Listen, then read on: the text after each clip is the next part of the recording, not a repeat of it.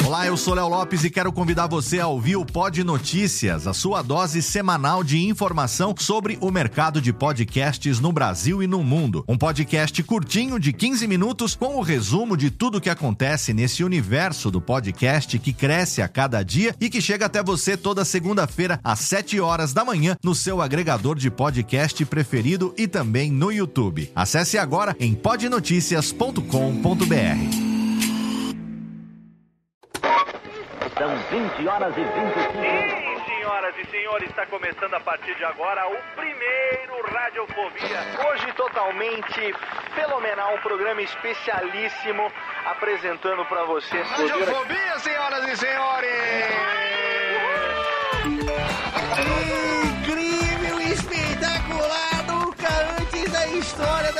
Internets se imaginaria. Mais uma edição do Radiofobia, sim! Eu quero mais palmas hoje, não?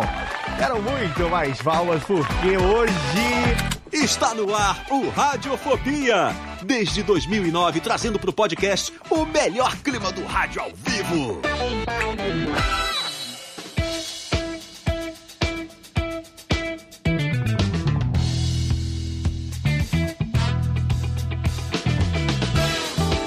Saudações, ouvinte radiofobético. Eu sou Léo Lopes e tá no ar aqui pela Radiofobia Podcast Network, o último programa do 14 ano desta bodega. Sim!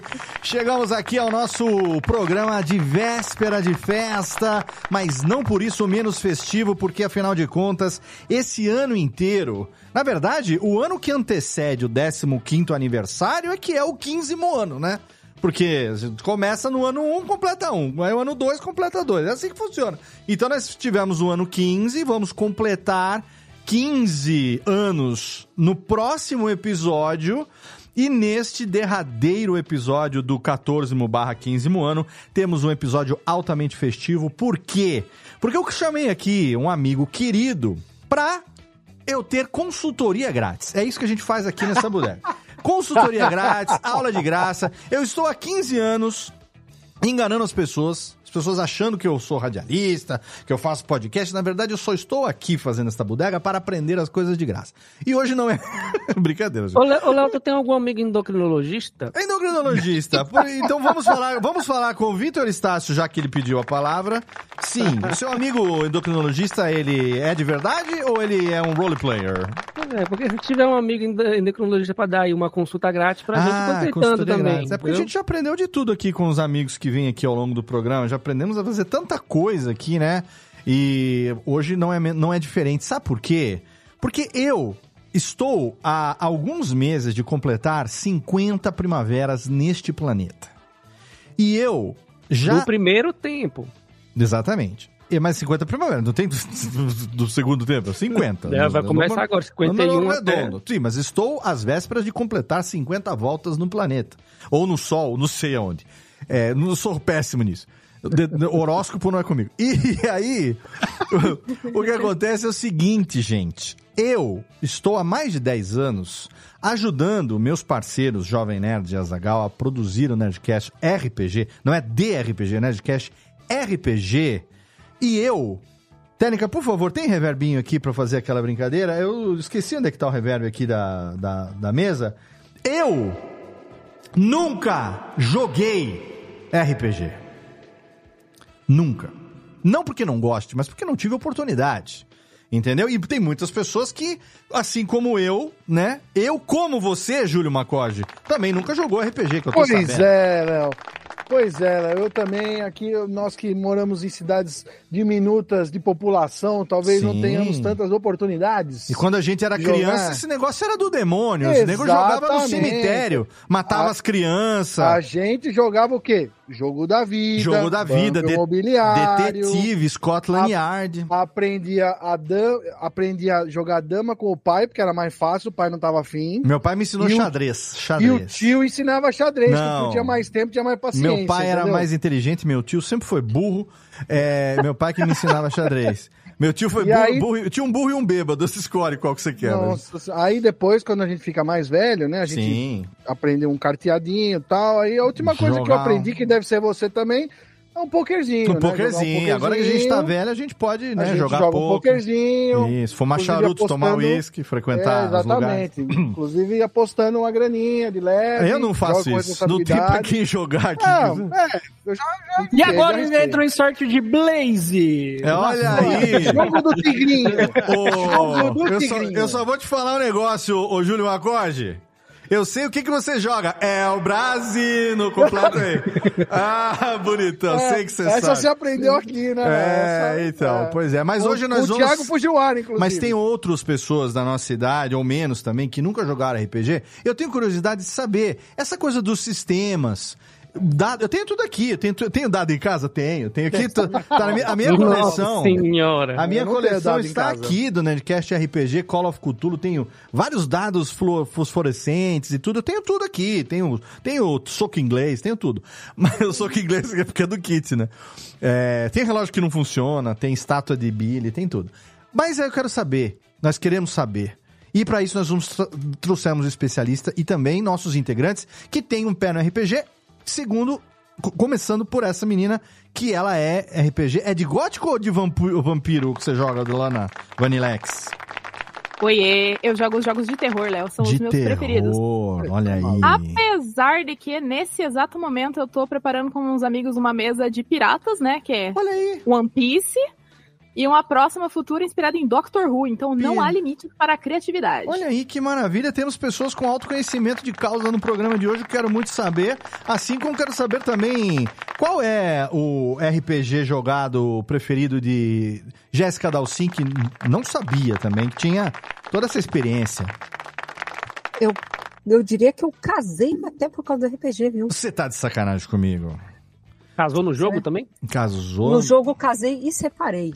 Olha Toma. aí. Ai, ai, ai, entendi. No jogo, peraí, você casou e separou no jogo com o personagem de Evandro Bertol? Sim. Olha que coisa, Olha, no hein? jogo e no amor, hein? Ela experimentou o divórcio no né? jogo. A pessoa pra- não sabe separar as coisas. Ela entendeu? experimentou o divórcio no jogo pra saber se funcionava na vida É, real. né, exatamente. ela, ela fez o beta do divórcio. O beta. Não, exato. tá certo. Tá certo, é assim mesmo. Mesa de RPG ultimato, entendeu? Olha, vocês- a gente vai saber se mesa de RPG é que nem futebol da firma, que vale dar canelada no gerente, essas coisas. Eu tô vendo que é mais ou menos isso. Você também tem experiência de RPG, ô menino Jennifer? Que saudade de você, ó pequeno. Olá, Léa. Olá, todo mundo. Saúde é o que interessa, o resto não interessa. É Agora... isso aí.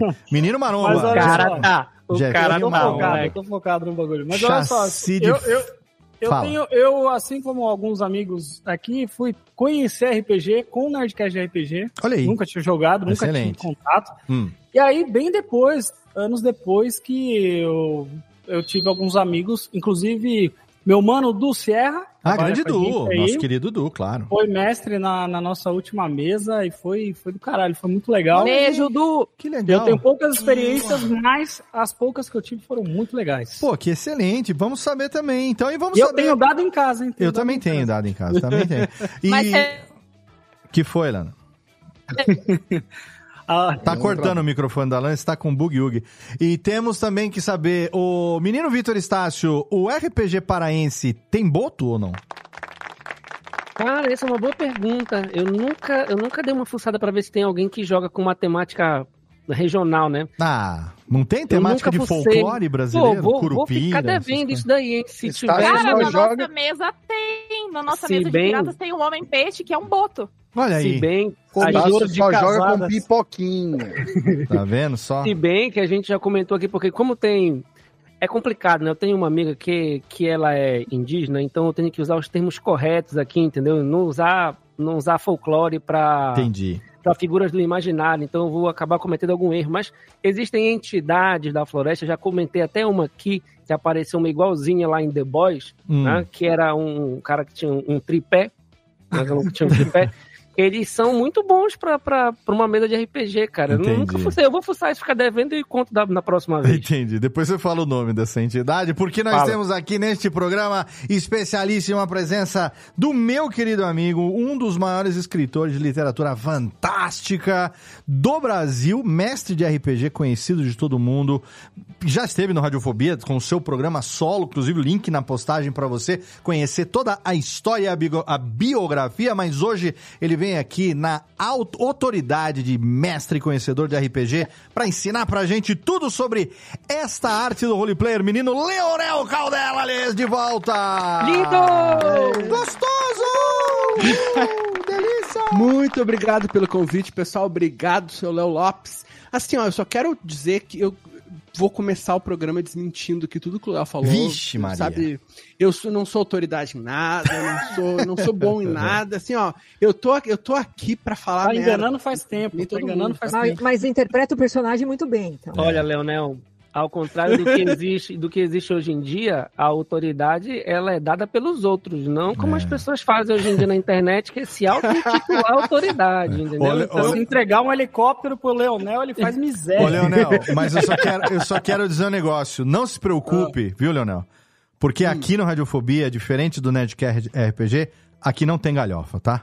Não aceitamos. Não tem cara muito bom, cara. É que eu gosto, seriedade absoluta. Aqui não Esse tem clima- galhofa. E eu vou pegar agora, vou jogar minha teia de aranha pelo cu e vou pro nosso bloco de recados. Que que a gente vem aqui, galera do YouTube, fica aí, a galera do, do feed, já já a gente volta. Porque sim, eu nunca joguei RPG, mas vou aprender tudo hoje com o Leonel Caldela nesse nosso último episódio do 14 ano do seu Radiofobia, aliás.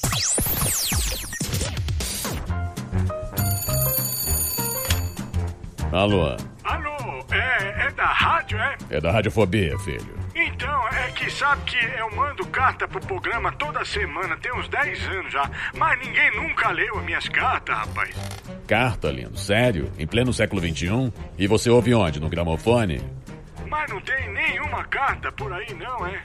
Ah, eu queria tanto ouvir o meu nome no programa. Tá, e qual é a sua graça? É Ostrogésilo, Ostrogésilo.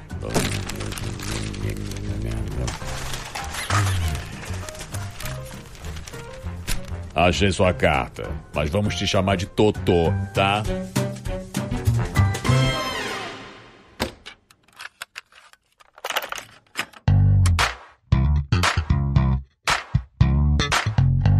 E vamos rapidamente para nossa sessão de recadalhos desse episódio totalmente fenomenal com meu amigo Leonel Caldela. Se você, como eu, nunca jogou RPG, agora é a hora, não tem mais desculpa. Então fica aí, porque hoje você vai entender tudo. Eu entendi, nossa, eu, eu não sabia absolutamente nada a não ser aquilo que a gente ouve falar aí pelas interwebs. E eu tenho certeza que esse papo com o Leonel vai ajudar você também. E agora aqui nesse momento eu quero rapidamente mandar o nosso agradecimento, é claro, e indicar para você o nosso parceiro de hospedagem HostGator, um dos melhores serviços de hospedagem do mundo, não por acaso. Estamos aí às vésperas de celebrar 14 anos de parceria. É isso mesmo. Radiofobia vai completar 15 anos no próximo episódio e a gente está fechando 14 anos de parceria com o HostGator. Desde 2010 que todos os sites que eu desenvolvo são hospedados lá em HostGator. A gente tem ali um plano de hospedagem, um servidor dedicado Black, robusto, para segurar todos os nossos sites e toda a nossa demanda. E HostGator tem com certeza um plano para o tamanho ideal do seu projeto que cabe no seu bolso. Você vai ver que é ainda mais fácil porque nosso ouvinte tem desconto até 75% de desconto. Não é pouca coisa não. Dependendo do plano que você for pegar, dependendo do tempo que você for contratar, você tem até 75% de desconto no seu plano de hospedagem. E para isso é muito fácil para você garantir esse desconto, é só você entrar lá no nosso site radiofobia.com.br/podcast, vai lá no rodapé da página, tem um banner escrito hospedado por HostGator. Ou então você clica na postagem individual de qualquer episódio e lá você vai encontrar um super banner com aquele mascote simpático Snap que é o jacarezinho da HostGator. Você clica ali, vai ser direcionado para nossa página de parceiro e lá você vai ganhar até 75% de desconto para ser nosso vizinho aqui nesse condomínio de altíssimo garbo e elegância que é HostGator. E aqui eu quero reforçar para você os novos podcasts da Radiofobia Podcast Network. Começamos o ano com novos projetos e tem três projetos novos. É só isso, tá? A gente tá só no, no finalzinho de fevereiro, mas já tem três projetos novos aqui na casa para você poder ouvir. O primeiro deles é o Pod Notícias, a sua dose semanal de informação sobre o mercado de podcast no Brasil e no mundo. A equipe da Radiofobia Podcast Multimídia diariamente posta na page do LinkedIn do Pod Notícias as notícias sobre tudo que está acontecendo no mercado de podcast. Aqui, lá fora, a gente fica antenado para você poder receber essas notícias o mais rápido possível. E aí, toda semana, pontualmente, segunda-feira, às 7 horas da manhã, é publicado na Radiofobia Podcast Network o episódio do podcast do Pod Notícias com o resumo de tudo que de mais importante foi notícia ao longo da semana. É claro que tem o um link lá na postagem do episódio para você. O segundo projeto que já chega no seu episódio de número 8 é o Acepipes Ibiri Nights, exatamente. Sexta-feira passada foi publicado o episódio número 8 com a nossa querida Lana Távora, ela que também é responsável pelo terceiro projeto, mas no Acepipes Ibiri Nights número 8, a Lana Távora foi a minha convidada para falar sobre a carne de onça. Esse Acepip que é considerado patrimônio cultural de Curitiba, que eu já tive a oportunidade de comer lá em Curitiba e também tô arriscando fazer agora que a Lana passou a receita pra gente lá. A e Birinites é o seu verdadeiro podcast de boteco, um podcast para você que é maior de idade, você pode tomar os Birinites, pode comer os acepipes ali sem problema nenhum. Se você é menor de idade, você pode ouvir, se divertir, mas é claro que você não pode tomar os Beer Nights enquanto você não for adulto. Podcast curtinho ali,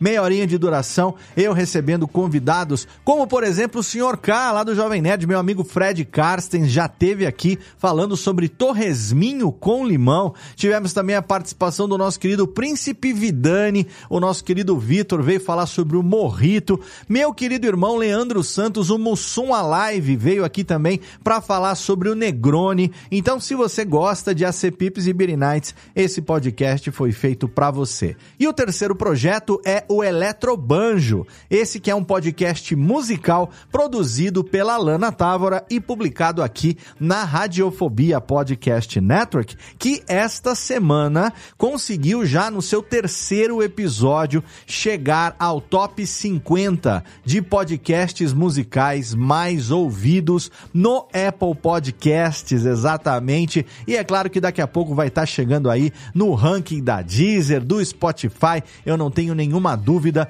porque a Lana faz um trabalho muito legal e, é claro, a gente está publicando aqui na casa, na Radiofobia Podcast Network. Então, para você ouvir todos esses podcasts novos, é só você entrar lá em radiofobia.com.br barra podcast, escolher o podcast que você quiser e, é claro, ser feliz.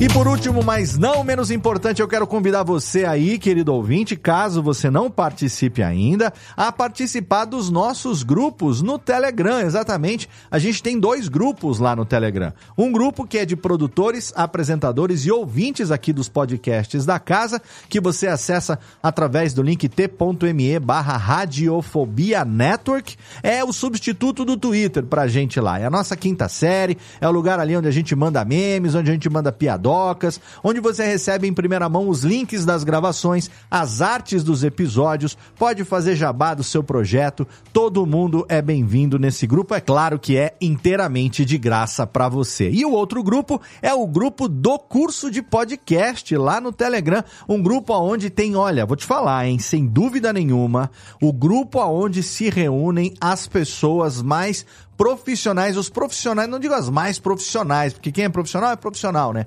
Mas entre os profissionais de podcast, tem ali as pessoas do mais alto gabardine para você poder tirar dúvida no dia a dia. É um grupo extremamente participativo e altamente colaborativo. Quando alguém manda uma dúvida ali, rapidamente surge alguém dando uma resposta, procurando uma solução. É um grupo onde você vai encontrar, além de mim e de todos os editores aqui da Radiofobia Podcast Multimídia, Tiago Miro, Jeff Barbosa, o Lucas também, o Du Sierra, você vai encontrar ali editores do Garbo de Senhorá, Gabriel Tuller, Domênica Mendes, nossa querida Drica Sanches, a Cafeína, entre outros tantos que estão ali editando o podcast profissionalmente no dia a dia e outros que não são profissionais, não vivem disso, mas que têm muita experiência e com certeza estão ali para ajudar a gente no grupo do curso de podcast no Telegram, que você acessa através do link t.me barra o curso de podcast. Não esquece desse O no começo,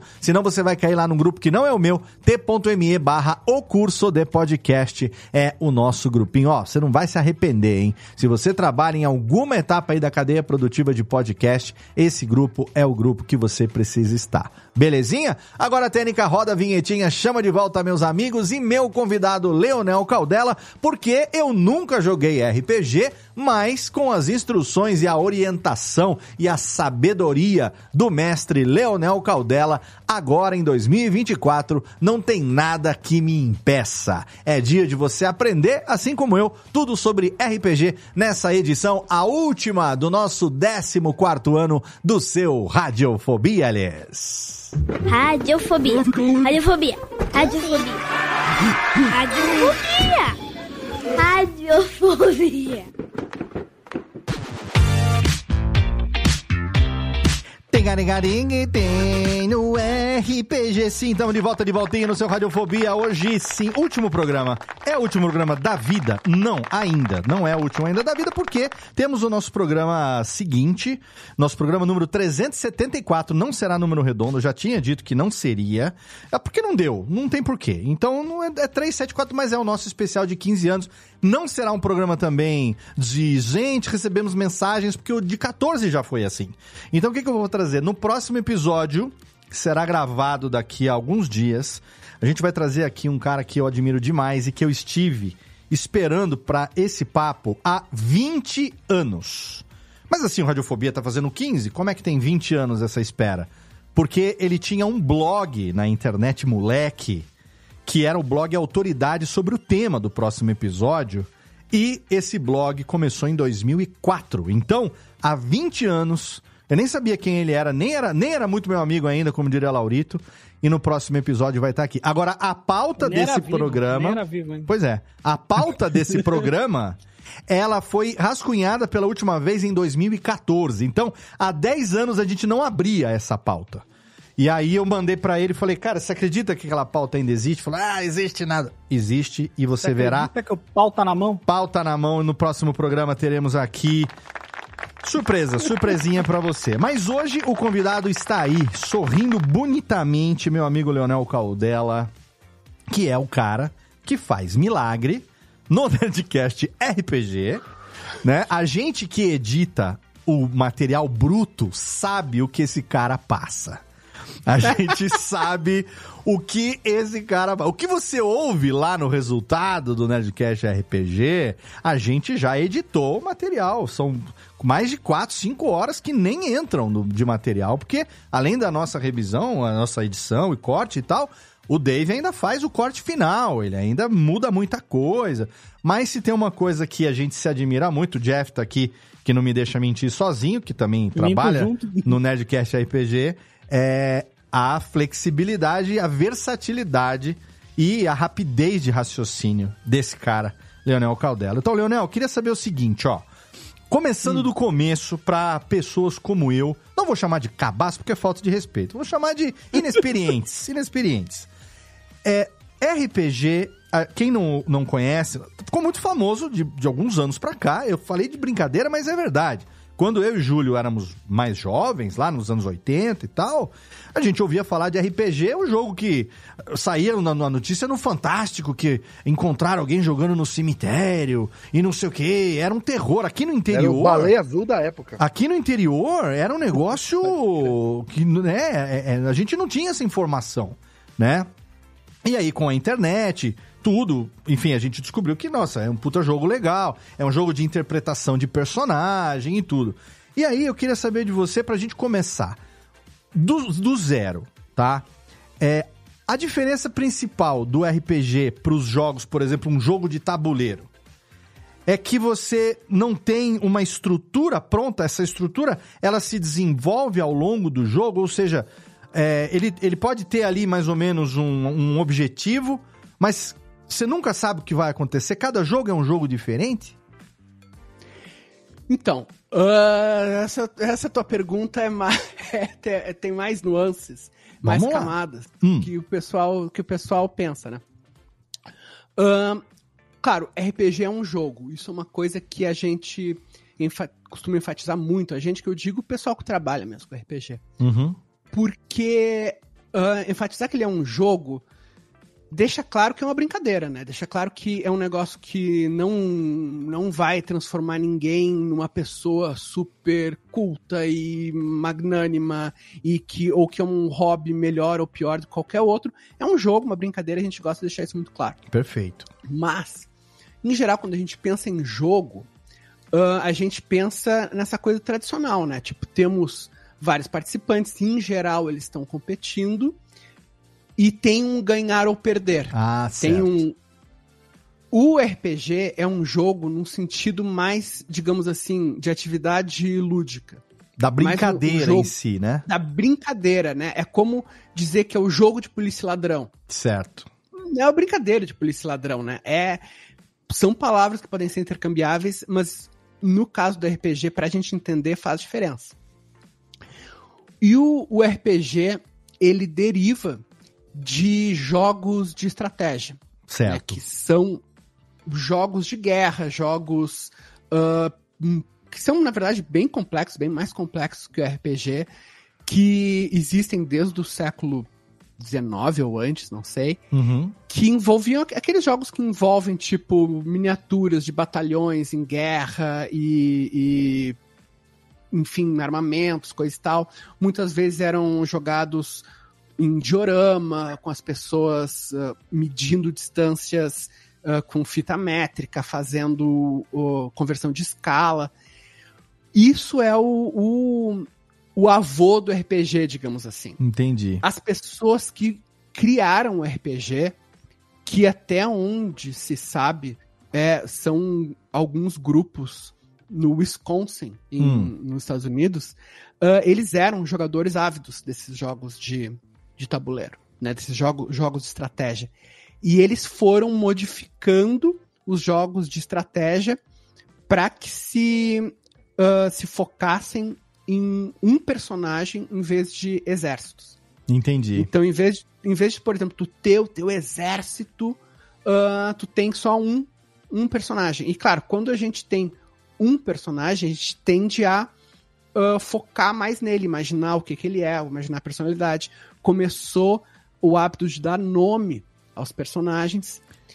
E Então quer dizer que, início- só pra eu entender, nesses jogos mais arcaicos, lá na origem, é, cada jogador controlava, digamos assim, um grupo, uma facção, um- um- uma espécie controlava de, de, de controlava exércitos. exércitos. mesmo. E aí, Exércitos, na assim. evolução do RPG, vamos chamar de RPG moderno, isso virou para que cada jogador criasse um personagem e ele Uhum. é como se interpretasse esse personagem, ou seja, ele não joga com o personagem. A ideia do RPG é que ele seja o personagem, ou não?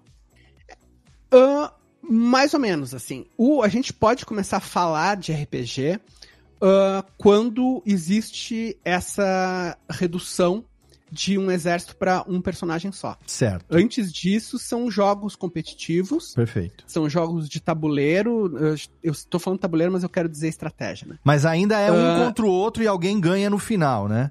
Exato. Quando ah, começou essa redução dos, dos, dos exércitos para um personagem, Hum. ah, isso aí é até uma história que vai e vem, né? Não, e nem é tão importante assim. Existiram ah, livros de regras para fazer simplesmente combate entre dois personagens. Ainda era uma coisa competitiva, mas ah, focado em um, um personagem só em vez de um exército. E mais ou menos ao mesmo tempo surgiu a ideia de os personagens formarem um grupo Certo. e eles colaborarem contra uma facção, que daí sim seria uma facção inteira, que era o papel do mestre. Tá. Então, o que que era isso? Para todos essas, todos esses jogos, eles eram muito focados em miniaturas Entendi. né, miniatura de chumbo, miniatura de liga de estanho, que era uma pequena indústria que, que existia na época, né? Que é, as pessoas compravam miniatura independente dos jogos, compravam miniatura para poder usar em vários jogos ou para simplesmente por decoração, para pintar. Então, faci- o, o que era mais fácil e mais, ah, digamos assim, possível de visualizar para esse jogo em que um grupo entraria no.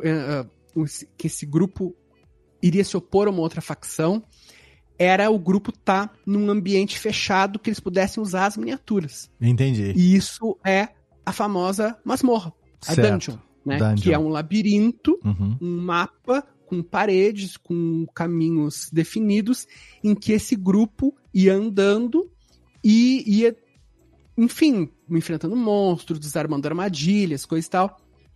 Tudo isso veio a partir desses conceitos de ir modificando, modificando, modificando, modificando o jogo de estratégia, né? O jogo de guerra. Uhum. E é engraçado porque a gente pensa hoje em dia, há décadas já é assim, né? A gente pensa RPG, a gente pensa interpretação. Isso. Isso exatamente o que tu falou. Eu vou entrar no personagem, eu vou ser o personagem, eu vou falar. E isso era uma coisa que era muito estranha para esses primeiros grupos de RPG. Entendi. Quando eles ficaram sabendo que as pessoas interpretavam e, tipo, falavam como personagem, eles falaram, que loucura é essa? Sabe? Porque o que que é o, o RPG? O RPG, ele começou como uma variação do jogo de estratégia. Hum. Então eu tinha lá o meu personagem, digamos, eu tinha um guerreiro, e ele entrava ali na, na masmorra, eu jogava durante X horas, que eu tinha ali com meus amigos, conseguia tais, tais tesouros, digamos que eu não morresse, acabou. Na semana seguinte, eu podia usar esse mesmo personagem com outro mestre, com outro grupo. Uhum. Eu não tinha uma noção de continuidade de história, eu não tinha uma noção de narrativa, eu não tinha uma noção de interpretação. Era muito simplesmente a evolução do personagem. Entendi. Evolução em termos de regras, né? De, de ganhar XP, de acumular tesouros e tal. Aos poucos foi havendo o, a noção de que poderia ter uma história, poderia emergir disso, né? Uhum. Hoje em dia, um, um termo pro pessoal que for entrar de cabeça mesmo no RPG, que for querer conhecer mais, um termo que está muito na moda há anos já é a tal da história emergente. Hum. O que que significa? Que tu não planeja uma história. Tu simplesmente coloca uma situação, quase como se fosse aqueles mapas passivos, né, que simplesmente estavam lá para ser explorados, Aham. e o que quer que os dados e as decisões dos jogadores ah, façam acontecer, essa é a história. Eu, Entendi. o mestre não pensa numa história. Então foi assim que começou, né? Através dessa história emergente, as, as personalidades emergentes dos personagens, a, o- a abertura desse, desse microcosmo que existia numa cidadezinha do Wisconsin para outros grupos, para outros estilos de jogo. E daí, claro, começa a publicação, publicação profissional do RPG, que inclusive anteontem foi 50 anos do primeiro RPG publicado. Caraca, do- da, da gravação desse programa, então, foi dia 28 É, de tá, janeiro. hein? 28 de janeiro. Olha aí, que legal. A gente tá gravando no dia 30 de janeiro esse programa, então dia 28, 50 anos do primeiro RPG publicado? Publicado. Até onde eu sei, né? Foi a coisa que a gente vê nas internet. Eu não fui atrás. Cara, pra- que legal. Agora, isso que, por exemplo, aqui no chat, é, a Nath, minha namorada, tá falando assim, jogava vampiro no colégio. Aí a gente sabe que tem lá o sistema de Dungeons and Dragons. Aí de vez em quando a gente ouve falar, tem um famoso também que o Dudu fala direto lá, um sistema bem antigo, como é que chama? Vampiro a Máscara? Não, Roll, Roll Master, não é um negócio desse? Roll Master. Sistema Roll Roll Master, Master, já, Aham. que eu já ouvi falar muito. Esses sistemas, esses sistemas, ele é o quê? Ele, ele é o conjunto de regras, é isso? Porque, por exemplo, é, os dados, que é uma coisa que a gente precisa falar também, acho que tá meio que ligado, né? Enquanto que num jogo de tabuleiro ou em alguma coisa assim, o dado ele simplesmente serve para ele diferenciar a jogada de uma pessoa e da outra e basicamente aonde que ela vai avançar e tudo mais. No RPG, o dado ele tá diretamente ligado aos talentos que cada um tem, a, a potência da jogada, como ela vai ser, se ele vai usar o poder mais ou menos e tal. Isso tem a ver com a criação desses sistemas e é, é, é por isso que esses sistemas exist- são tão diferentes assim? Cada um é, define essas regras de uma forma? Ou a Sim, regra é basicamente é- a mesma e o sistema é como se fosse uma. Um, um- como é que fala? Um, um roteiro diferente ou uma trama diferente. Ou não, as regras são diferentes. Não, assim, as regras são diferentes. O RPG, todos os sistemas de. Tudo que eu vou falar tem, tem exceções. Hoje Certo. em dia a gente não pode mais falar em todos os sistemas de RPG porque de 10 anos pra cá explodiu uma cena que virou o RPG de cabeça pra baixo, mas isso é mais avançado. A gente pode falar disso mais, mais pra frente. Uhum. Mas em princípio, todos os sistemas de RPG tradicionais, eles compartilham de um, digamos assim, de uma maneira de ser jogados.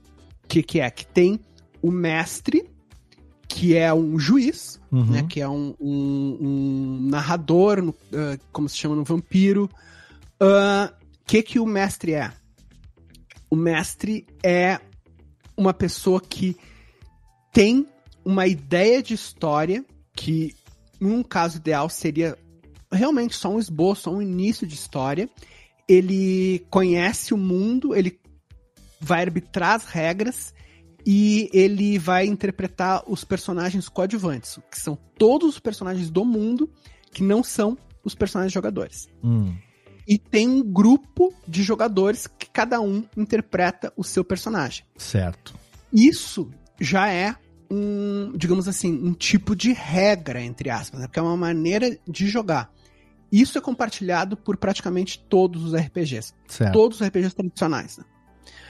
Ah, dentro desse. Dentro dessa estrutura, daí o, o sistema de regras variam imensamente Entendo. variam assim, desde sistemas muito complexos, como o próprio Rollmaster que tu, que tu citou, como GURPS, que foi um sistema que ficou muito famoso no Brasil no início da década de 90, ahn, até sistemas super simplificados, que exigem poucas rolagens, tu não precisa saber poucas regras, quase nenhuma matemática, como por exemplo 3DT, que é um sistema Tormenta. brasileiro. É.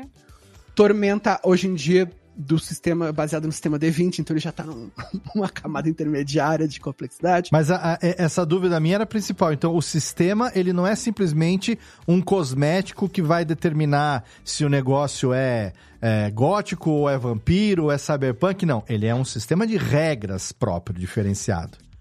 Ele é um sistema de regras. O cenário, que daí é o, digamos assim, o mundo ficcional onde eh, os jogos vão se passar, ah, ele pode ou não estar atrelado a um sistema. Uhum. O mais tradicional é que esteja. Então, por exemplo, tu vai jogar Dungeons and Dragons, que é o primeiro RPG do mundo, ele é um sistema de regras que está atrelado à fantasia medieval. Certo. Então, os tipos de personagens vão ser personagens medievais. ahn, tu vai ter regras para magia, para enfim, criaturas, monstros. Mas, por exemplo, tu não vai ter regras para vai ahn, artefatos tecnológicos, nave Claro. espacial, não Claro. vai. Compensação, vampiro. É, é, vampiro é muito legal porque ele é um, um contraste muito forte com o D&D, que é o jogo que em geral as pessoas conhecem mais, né? Vampiro é um jogo, ah, se intitula um jogo de terror pessoal. Hum. Significa que é um jogo de exploração psicológica dos personagens. No vampiro, tu interpreta um vampiro. Tu não é um caçador de vampiros. Tu interpreta um vampiro que vive com ah, toda a tragédia de ver as pessoas ao teu redor morrerem de velhas, de não de estar sempre excluído do, da sociedade, apesar de poder ser muito poderoso. Ah, toda aquela, aquela mística tradicional de vampiros, né? Uhum. Então, por exemplo, o vampiro, que é um, um, um sistema e um cenário de exploração psicológica, ele tem ah, valores numéricos para, por exemplo, manipulação, o quanto tu consegue manipular uma pessoa. Entendi. Para aparência física, diferente de manipulação. Para carisma, que é diferente desses outros dois. Tem, ah, por exemplo, diferenciação fina entre inteligência, que se- seria, digamos assim, a tua capacidade de processamento bruta, e raciocínio, que é mais essa esperteza, sabe? Aquela coisa mais de. da pessoa espertalhona mesmo. O, Malemolência, o malemolência. É, pode crer. E, e pontos de é uma humanidade, né, Leonel? O que eu achava que o mais legal é que eu curti os pontos de humanidade. Quer dizer, conforme as ações que o vampiro faz, ela, ele pode se desumanizar no seu processo. Eu, Perfeito. eu tive uma vampira que a gente fazia live com ela, e ela era personagem de live. Então, ela tinha humanidade alta, daí ela. Alguém lia um poema, ela se emocionava. Ela lia uma notícia de alguém que estava muito doente, ela se emocionava. Isso, isso fazia com que eu ganhasse mais pontos de humanidade. Resultado, a minha aparência era muito humana. Hum. Eu, eu tinha rubor nas faces. Eu tinha umas coisas que normalmente vampiro não tem. Resultado, me apaixonei por um humano, não conseguia me encontrar com ele, uma hora eu ia ter que me revelar, a gente foi assistir o pôr do sol, não, o nascer do sol juntos. Aí você imagina o que, que Nossa, aconteceu. que. O cara ficou traumatizado pro resto da vida eu morri. Você viu só aquele barulhinho assim, assim. Aí É, virou o fim aquele pali- né? palitinho de forf, assim. O, Thanos, o, o- o Thanos de- deu o estalar de dedos e a Jéssica foi embora. assim. E o cara que eu amava muito ficou louco. Entendi. Então, ô Leonel, esses, esses sistemas, é, eles se diferenciam, como você falou, da maneira como você vai conduzir, digamos, a evolução do personagem. é, e o da- os dados, que sempre foi uma dúvida minha também, porque eu sei que tem D20, D8, tem vários tipos de dados diferentes, né? É, Como eles vão ser usados e por que, que eles vão ser usados varia também de acordo com a regra, porque, por exemplo, eu, eu pelo que eu ouço, né, editando o Netcast RPG e dos outros podcasts que eu já ouvi e tal, por exemplo, D20 Double Damage, ele vale mais e quando você tira o, o, o número mais baixo, ele é, não sei, ele também tem um- um- uma falta de... É o de- acerto crítico e o. É, E a falha e a falha, falha falha crítica, né? crítica e tal. Isso, isso é uma coisa que também varia do- de acordo com o sistema? Ou existem, por exemplo, coisas que são meio que. é, é, que vale para todos os sistemas, assim? Esse, ou também, de acordo com o sistema, é só D20 que usa. Às vezes eu falo assim, ah, rola um D20. Não, agora você vai rolar um, um carisma aí, ah, rola um D8. O que que diferencia o que que você vai usar de dado? É, é o, o- o- Como é que fala? a sistema? ficha? É o sistema? É o- a ficha de personagens? Então, isso é a resposta para isso que você perguntou é sim. Tudo que tu falou são Tudo é sim. são hip- hipóteses Possibilidades. que é ah, E eu queria ainda fazer um adendo que a resposta também é não. Porque Também é não. existem sistemas de RPG que nem usam dado. Então, essa que é a minha dúvida. O dado não é obrigatório também, ele é um instrumento. Não. O, o- os sistemas de regras, né, os sistemas que a gente chama de sistemas de RPG, eles podem variar ah, enormemente, né? Podem, podem variar de uma forma. Tem infinitas maneiras de resolver a regra. Uhum. Ah, o que, que são os dados? A gente estranha muito esses dados de eh, D20, o D8, o D10, porque no Brasil a gente não tem essa cultura dos jogos de guerra. Mas isso é uma coisa que é muito presente em alguns países da Europa e nos Estados Unidos. Então, assim, se tu fosse falar, se tivesse lá em 1954, muito antes do, do RPG surgir, Hum. e tu falasse com, sabe, ah, uma pessoa de 40 e poucos anos, assim, nossa idade, ah, que tivesse ali do, sabe, que jogasse jogo de tabuleiro, ou jo- jogo de guerra, ele estaria completamente familiarizado com esse D20. Não, o D20 eu uso aqui para calcular o movimento do meu exército, não sei o quê.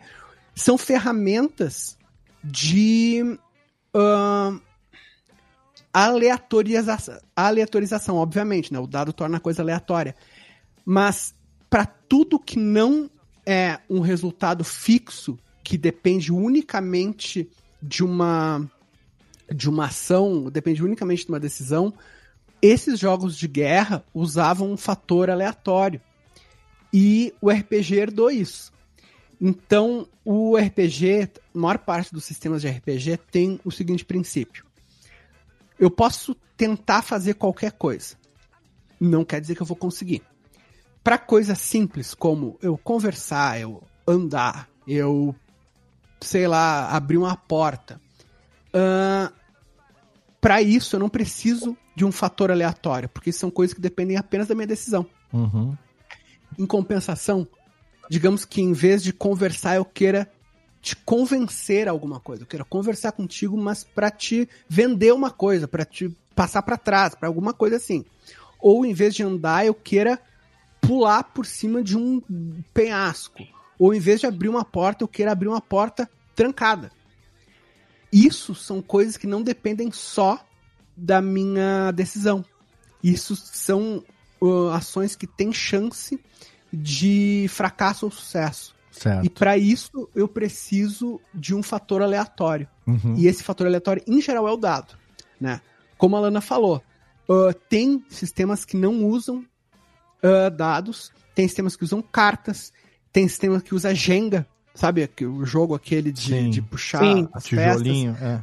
Aham, tem sistema que usa Jokenpô, tem sistema que não usa nenhum fator aleatório, que simplesmente a, a criação colaborativa de uma história pelo grupo ah, é o suficiente para vezes- determinar.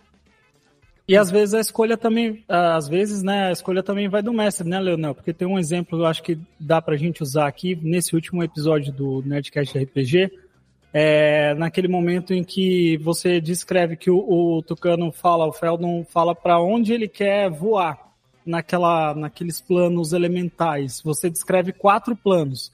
E aí você descreve numa ordem. Aí ele fala que ele quer ir para pro da água, que é o que vai salvar ele. Aí você Uhum. pede para ele jogar um D4, porque Uhum. você descreveu quatro. Aí você vai jogar o dado e o número que cair vai ser na ordem que você falou dos, dos Ah, lugares, né? Então, exatamente. naquele momento você deu essa, essa decisão aí para ficar a aleatoriedade funcionar legal também, né? Ex- Exatamente, cara, exatamente. O que também é um, um exemplo de uma ação que não era garantida, porque eles estavam ali na correria, eles precisavam sair para o primeiro lugar que, que fosse possível, ah, e dependia muito de sorte, além de, da competência dos personagens, né? Então, eu optei por pedir a, a rolagem. Ah, e daí, assim, cada sistema vai ter os seus, os seus fatores, como a gente falou, né? Pode ter, pode ter cartas, pode ter dados, pode ter. E dentro dos dados, cada sistema pode usar os dados de maneira diferente. Aqui no Brasil, principalmente nos anos 90, que era menos. que o RPG estava ainda começando a, a ser mais conhecido, tinha muito preocupação de existirem sistemas que só usavam o D6, que é o dado normal, digamos assim, né? O dado o cúbico, né? O dado de seis faces. Porque se tu não morasse numa capital, muitas vezes era impossível tu conseguir comprar um dado. Uhum. Mesmo eu, eu morava em Porto Alegre, me criei em Porto Alegre. Ahn, alguns dados só apareciam de vez em quando. Então, assim, por exemplo, D10 era comum.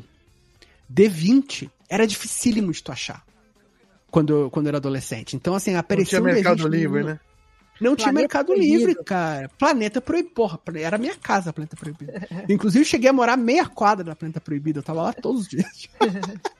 Eu quero fazer um parênteses, assim, na, na explicação sobre, sobre sistemas e tal, porque a dúvida do Léo, ela é bem encaixotada. É engraçado, assim, dá pra ver que ele realmente nunca jogou RPG. Mas você acha que eu tô aqui Porque- interpretando um personagem? Lógico que eu Podia nunca ser, joguei. né, Léo? Mas você está Eu sendo tô- verdadeiríssimo. Mas a prova que eu tenho dado em casa, ó, tá aqui, é a minha coleção dos cutulinhos aqui. E Mas você tirando- tem dado de quatro em casa? Eu tenho dado de quatro. Não, de quatro não. O mínimo aqui é seis, eu acho. É, seu filho da puta. É, mas, eu, mas eu tenho o dado do Rex, que é bem roubado. triangulinho, triangulinho é o D4. Eu tenho o dado do Rex, que é bem roubado. Não, no kit do Cutulo aqui não tenho esse D4, mas eu tenho. Mas o que eu ia falar é que tem aqui. Esse aqui é a coleção do, do, do financiamento coletivo, né? É, e tem alguns aqui, né? Tem o famoso D20, aí tem aqui acho que D12, 8, 10, 6 e outro que eu não sei aqui. Mas é, a explicação que você deu já, já me esclareceu bastante, entendeu? Agora, se eu, a Lana estava falando e eu interrompi para dizer que sim, realmente eu não estou interpretando o personagem. Sim, eu nunca joguei. E diga por que que eu. que- Como é que você falou? Que eu tô quadrado? Redondo? Não, não entendi. É, você tem, uma, você tem uma visão do RPG de uma forma bem encaixotada, que eu imagino que Isso. o Júlio McCoy também tenha, né? Porque ele também é virginal nesses assuntos. Certo. Mas o RPG, ele pode ser usado com. E ela foi falar e travou o Travei, microfone. Muito bem, parabéns. Então, vamos lá, de novo. Boa maneira de me corrigir aqui, de me censurar sem conseguir falar. Ótimo, maravilhoso. Não, vamos lá, vamos lá. Isso porque começou o jogar- Eletrobanjo, senhoras e senhores, viu? Estreou, vai lá. Ô, Léo, deixa eu aproveitar que meu microfone tá funcionando, bicho. Tá bom, manda ver, manda ver. É que existe a possibilidade de você jogar RPG com e sem sistema. E Certo. assim, quando você já tá nesse meio faz um bom tempo, eh, existe todo tipo de história que você gostaria de transformar numa mesa de RPG, numa jornada. Uhum. Então, milhares de vezes. Travou de novo, milhares de vezes. Travou outra vez. Deu ruim na Perdemos. conexão. Enquanto a Lana volta, eu posso aproveitar aqui o assunto. Aí voltou, voltou. Voltou. Milhares de vezes. Não pode, não. Não pode, não. Então vai, continua, porque tá nesse jeito picotado tá foda. Milhares de vezes. milhares de vezes o mestre ele vai fazer um homebrew de vários sistemas pra ser o jeito que surge pra história dele. Ah, Então, entendi. Não é incomum que o mestre pegue regras de um e regras de outro pra transformar na nessa jornada, nessa mesa, de acordo com o que ele precisa pra Hum. Então não- jornada. Não precisa é mais ou estar menos seguindo, como então, a mesma cartilhazinha o tempo todo. Ele pode, da cabeça dele, Não. juntar pela experiência dele e fazer aquilo seguir da maneira mais fluida possível. Exato, Léo. Sabe quando você, assim, você tá editando um áudio e você tá preenchendo as informações que vão entrar no áudio, Uhum. aí tem coisas que você precisa preencher e tem coisas que você não precisa? Sim. Uhum. É o Perfeito. mesmo esquema. Você junta dois, dois sistemas de RPG, usa algumas coisas de um e nada de outro, e assim, e então, assim não, você monta. então não é engessado. O importante é a, a O digamos. roleplay. Então, é, é a, é é o fluido, da- a fluidez da história, né? Mas Exatamente. aí, aí eu venho com uma pergunta de, de- de realmente quem é inexperiente, né? Hum. Você, você vai, você pode dentro de uma história, dentro de uma campanha, você pode é, misturar várias regras de vários sistemas diferentes. É isso, é isso, aquilo que eu entendi.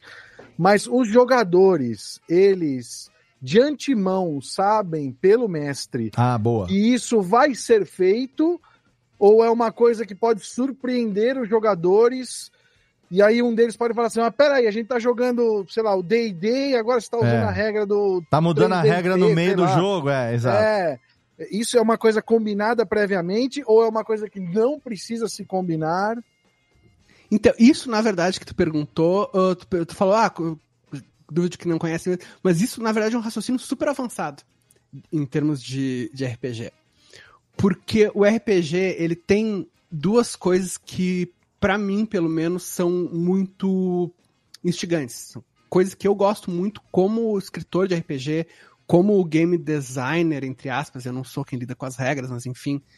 Ahn, que é o RPG é uma experiência muito única para cada grupo, Certo. né? Em geral, o RPG, mesmo que a, a gente hoje em dia tenha streams, tenha Nerdcast RPG, tem, em geral, o RPG é uma atividade eu vou usar uma palavra que o pessoal pode, pode até tirar com a minha cara, mas é uma, uma atividade íntima, Certo. né? Porque é uma coisa que envolve criatividade coletiva, Hum. é uma coisa que envolve ah, as pessoas mostrarem lados de si mesmas que, em geral, não são mostrados né, na vida cotidiana. é Não, ironicamente, é exatamente igual ao BDSM.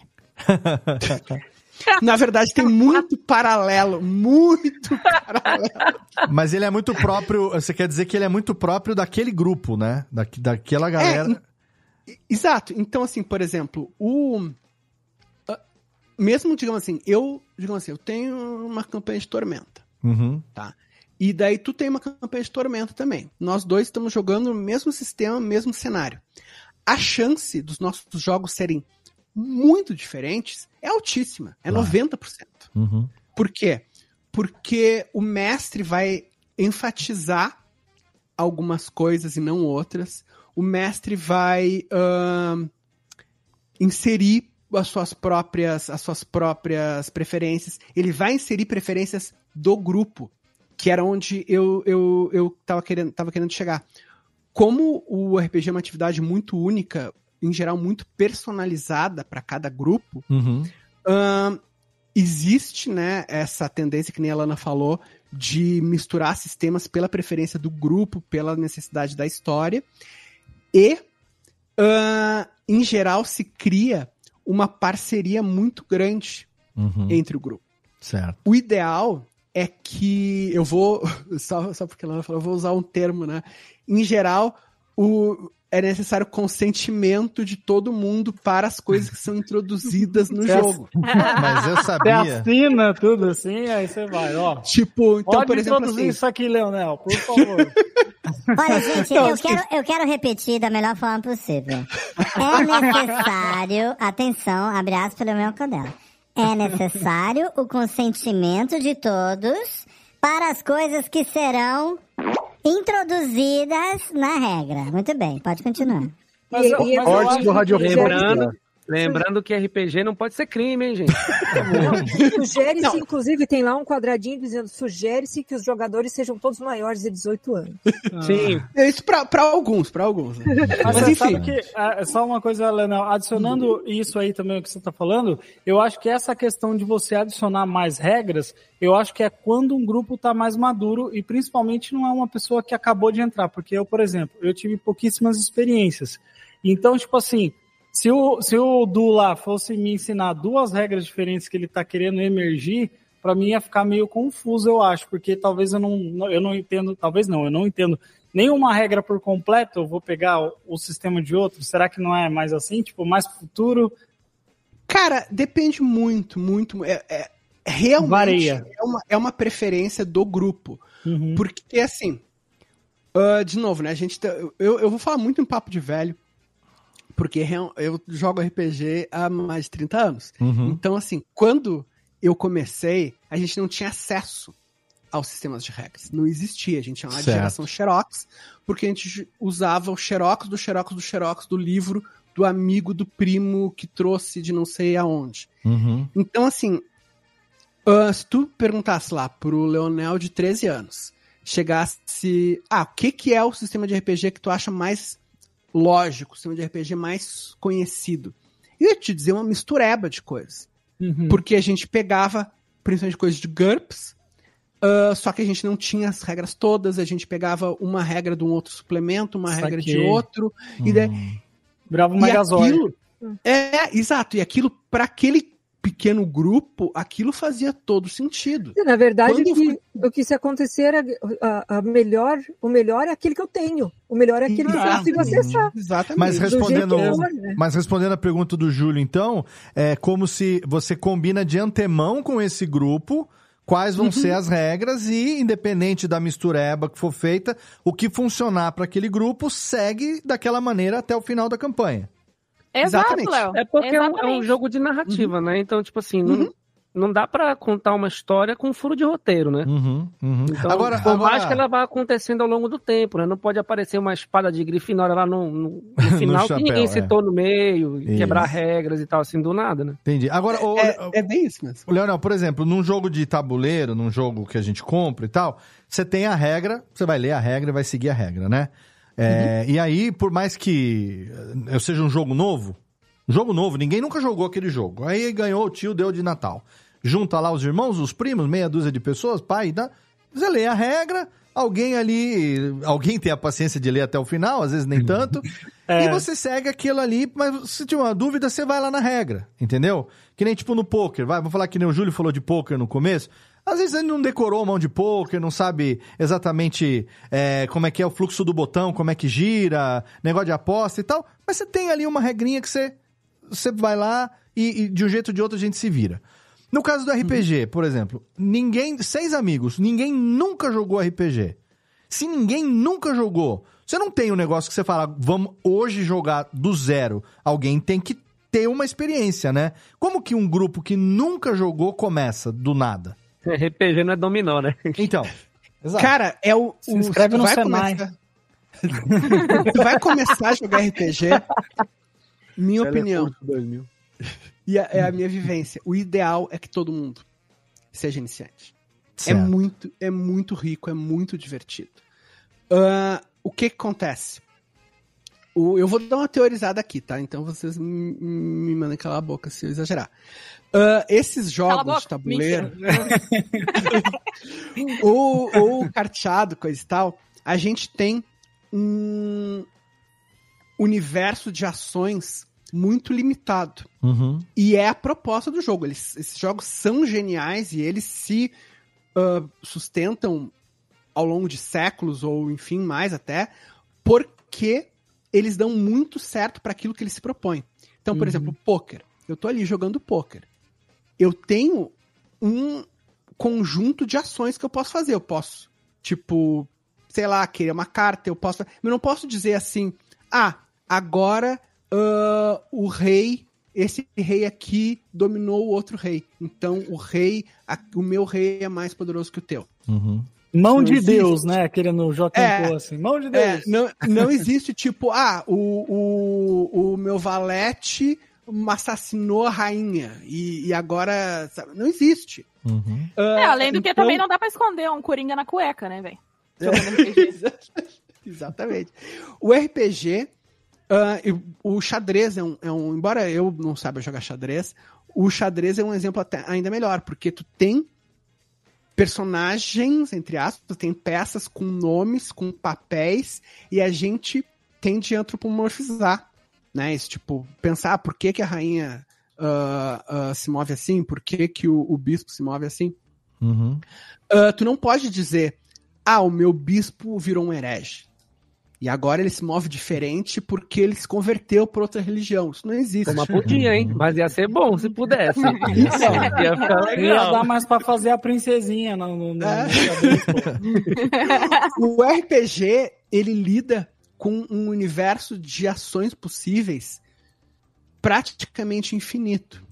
Então, ele tem esses sistemas de regras que eu não diria nem que eles são muito complexos ou mesmo muito grandes, nem sempre, né? Eles são muito abrangentes. né? Então, em vez de eu dizer este, esta peça faz um movimento que é, sei lá, andar em L, ah, eu tenho que é pré-determinado, ele faz uma coisa, eu posso, o meu personagem de RPG, ele tem uma lista de ações possíveis que tá subentendido como as ações que um personagem faria no tipo de cenário que está sendo jogado. Uhum. Ah, o que é uma coisa que é impossível de codificar, é impossível de tu listar tudo que um ser humano pode fazer no mundo medieval, por exemplo. Ah, mas eu sei o que, que é, intuitivamente eu sei. E ele tem um, digamos assim, um- uma lista de regras, de maneiras como ele interage como, com o, o sistema e com o cenário, que está representada na ficha de personagem. Que é o equivalente a dizer o cavalo anda em L. O cavalo anda em L é o equivalente a toda a minha ficha de personagem, porque o que tem parâmetros para minha força, para minha destreza, para minha inteligência, tem o escudo que eu tô levando, tem a espada que eu tô levando, tem se eu sei alguma magia, qual magia que eu sei, se eu tenho um inimigo, se eu tenho um amigo, se eu tenho um bicho de estimação, se eu sei sei lá, se eu sei destrancar uma, uma, né? uma prova, se eu, se eu sei uma linguagem. tipo, Tudo isso distribuição dos são pontos, né? Exato, são maneiras como o meu personagem interage com este conjunto infinito de opções, de ações que ele tem. Uhum. Isso está codificado na ficha, né? Ah, eu não lembro porque comecei a falar Não, isso. porque assim, É, a, a minha, a minha pergunta, a minha, eu vou retomar aqui a minha pergunta, que é a seguinte. Eu tenho um grupo de seis amigos que nunca jogaram RPG. por onde começar. Por quê? Você tem que ter um mestre que vai direcionar essa história. Cada um deles precisa ter criar um personagem. Você precisa ter um meio, como os dados são uma das alternativas mais comuns, que já foi dito, de se mensurar essas evoluções, os golpes, as coisas, o que vai, o que vem, quantidades e tudo A mais. magia e Magia e tal. mais. Então, Uhum. a pergunta é o seguinte: ninguém. Seis pessoas que nunca jogaram, querem começar. O que, que elas precisam? Como que elas se preparam? Por onde elas começam? Porque, sinceramente, um dos motivos que eu nunca joguei RPG é porque, ah, depois que eu voltei pra cá, principalmente pro interior e tal, eu não manjo. Ninguém que quem tá à minha volta manja menos do que eu. Você vai, Você vai levar uma tarde só pra fazer a ficha, na como verdade. que vai acontecer? Sim, então, como é. começa do zero? Você falou, ah, é legal que todo mundo seja iniciante, legal. Mas você tem que ter ali uma lista básica de coisas que precisam ser cumpridas para poder dar início a isso de alguma maneira, né? Então, é- é- é- essa que é uma, a intenção da gente entender como que funciona, como é que é. A gente já sabe, pelo que vocês disseram, você principalmente, que existem essas regras, essas mecânicas, esses sistemas, mas que isso é flexível, que isso pode ser adaptado e tudo mais. Falando na prática, seis pessoas, independente da idade, que nunca jogaram, querem começar. Qual é o kit básico, entre aspas, se é que ele existe? Qual é a preparação básica que precisa acontecer? Por onde que se começa? Ó, ah, eu vou falar, eu meio, meio jabá, meio de gozação, mas eu vou falar, mas falando a sério. Você começa com comprando Tormenta 20, muito bom, melhor Ótimo, tranquilo. Aí é que tá, é um sistema, tor- vamos, mas vamos falar, jabá altamente aprovado aqui, até porque você não tá aqui à toa, né? exatamente, não, super, eu só te chamei exatamente por isso. Então, Tormenta 20, por exemplo, é um sistema de RPG que você criou, é isso? Você que criou? É um dos não criadores? Fui, não, fui, só- não fui só eu, sou um dos criadores. Um co-criador. Uhum, É um- exatamente. Mas é um sistema que já foi adaptado, digamos, da sua experiência ao longo desses 30 anos de RPG para um negócio funcional, bacana, que as pessoas vão poder pegar e começar. Então, primeira coisa, o cara precisa ter um sistema na mão que vai estabelecer, digamos, as regras e, e- e- os passos iniciais para né? isso. Exatamente. Tá. Assim, a primeira coisa, ah, o que tu, tu me perguntou. tá? a venda na um Jambô grupo- Editora, né? Que eu saiba, né? Exatamente. Muito bem. Tem- temos aqui o, o- tu falou, né? Temos aqui um grupo de seis pessoas que nunca jogaram. Ok. Primeira coisa, vocês têm que definir como grupo o que, que vocês querem jogar. Certo. Vocês querem jogar fantasia medieval? Vocês querem jogar ficção científica? Vocês querem jogar terror? Querem jogar investigação? Enfim. Ah, isso não é ah, uma coisa tão estanque quanto vai parecer o que eu vou falar agora. Tá. Mas para um iniciante total, para alguém que realmente não tá- nem sabe por onde nem começar, é legal começar por essas perguntas básicas. Legal. Segunda pergunta: Quan- quanto vocês gostam de regra? Porque às vezes a gente gosta daqueles jogos de tabuleiro que demoram oito horas para uma partida e tem super minúcias, e às vezes a gente gosta de jogar dama, ludo, sabe? assim. Uno. É, o Uno, sabe?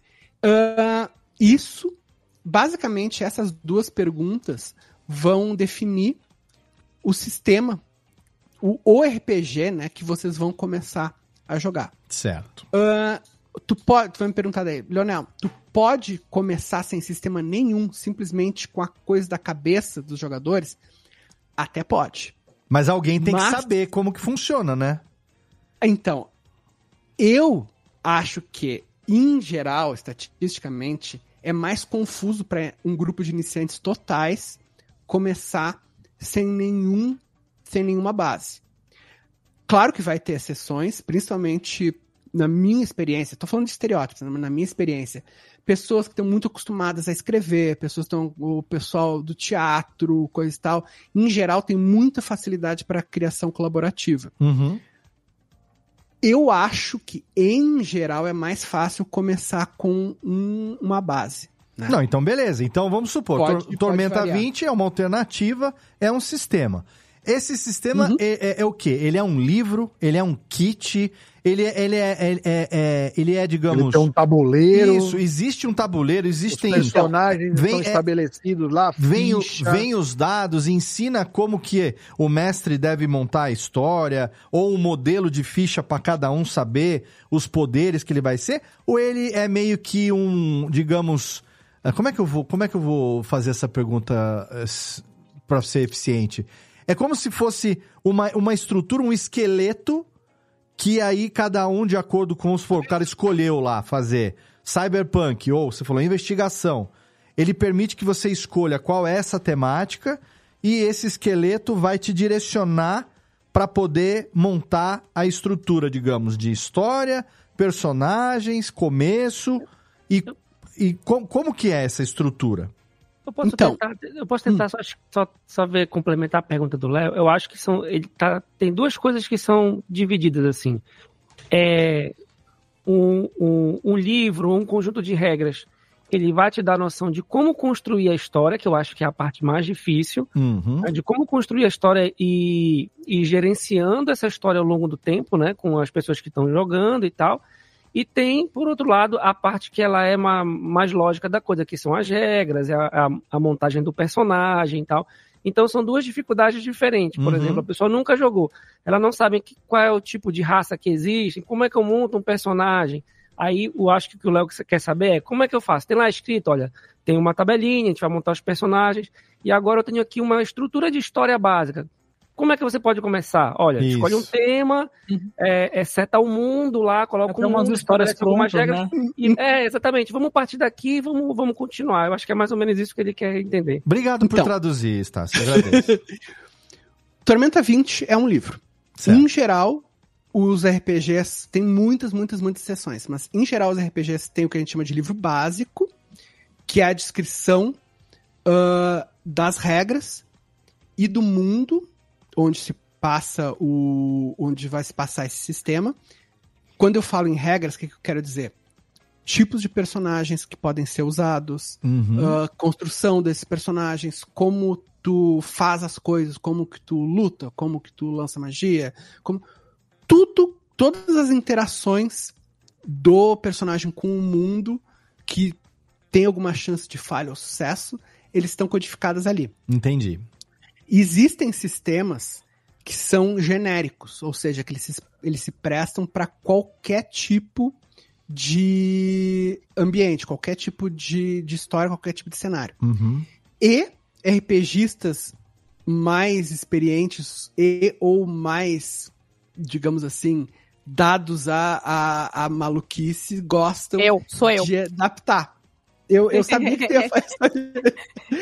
então, assim, pode pegar ou fazer sem sistema nenhum, ou pode fazer, por exemplo, vou pegar aqui o, o sistema do Tormenta 20, que é de fantasia medieval, mas azar, eu vou trocar tudo, eu vou montar um monte de regra, vou mudar tudo da minha cabeça, e eu vou fazer isso virar uma ficção científica. Uhum.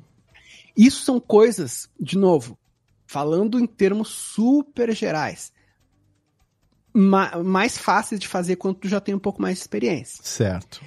Então, para começar, tu pega o livro Tormenta 20. O que, que ele vai te dizer? Ele vai te dizer o que, que é o mestre, quem são os jogadores, como que se joga RPG, com, o que, que eu faço. Ah, tem aqui. Essa, tu- os personagens podem ser um humano, um elfo, um anão, um blá blá blá. Ele começa bem Ah. explicadinho, então, do zero, Exato, pra é ensinar. bem- bem Legal. beabá, bem é isso que eu queria saber. Olha, aí se a gente simplificar assim pro máximo, o livro ou o kit introdutório que você compra é um prompt. É um prompt É, com sugestão de história. Não, mas é isso que eu queria você saber. vai fazendo o input que Eu você, vai, você quer fazer. Eu não quero que simplifique ao máximo, eu quero que explique pra um velho burro que nem eu o que que é. Não, não, não, não simplifique ao máximo, não. Eu quero saber o seguinte, eu vou comprar o Tormenta 20, eu nu- nunca criei uma uma história. liçãozinha de casa antes. Eu nunca tá? criei uma história, mas eu sou um cara que tem uma criatividade legal. Então eu posso mestrar essa história, mas esse guia ele vai me, me dar mais ou menos uma instrução de como que eu devo estruturar essa história. Eu tenho mais ou menos um objetivo ali, ambientar não sei aonde, dar um lore inicial para dar um start no que vai acontecer e ajudar a conduzir os personagens para que eles vão tendo essas ações dentro dessa história que vai se moldando de acordo com as escolhas que são totalmente aleatórias, é isso? É exatamente isso. É exatamente isso. O, o Tormenta, eu- dando o exemplo do Tormenta, porque é muito Ele me diz fácil. como fazer, mas ele não diz aonde que eu vou chegar, né? Ele Exatamente. Então, em, por vez exemplo, de ser, um- ao invés de ser um manual que você tem um folheto, ele é um livro. ele é um guia.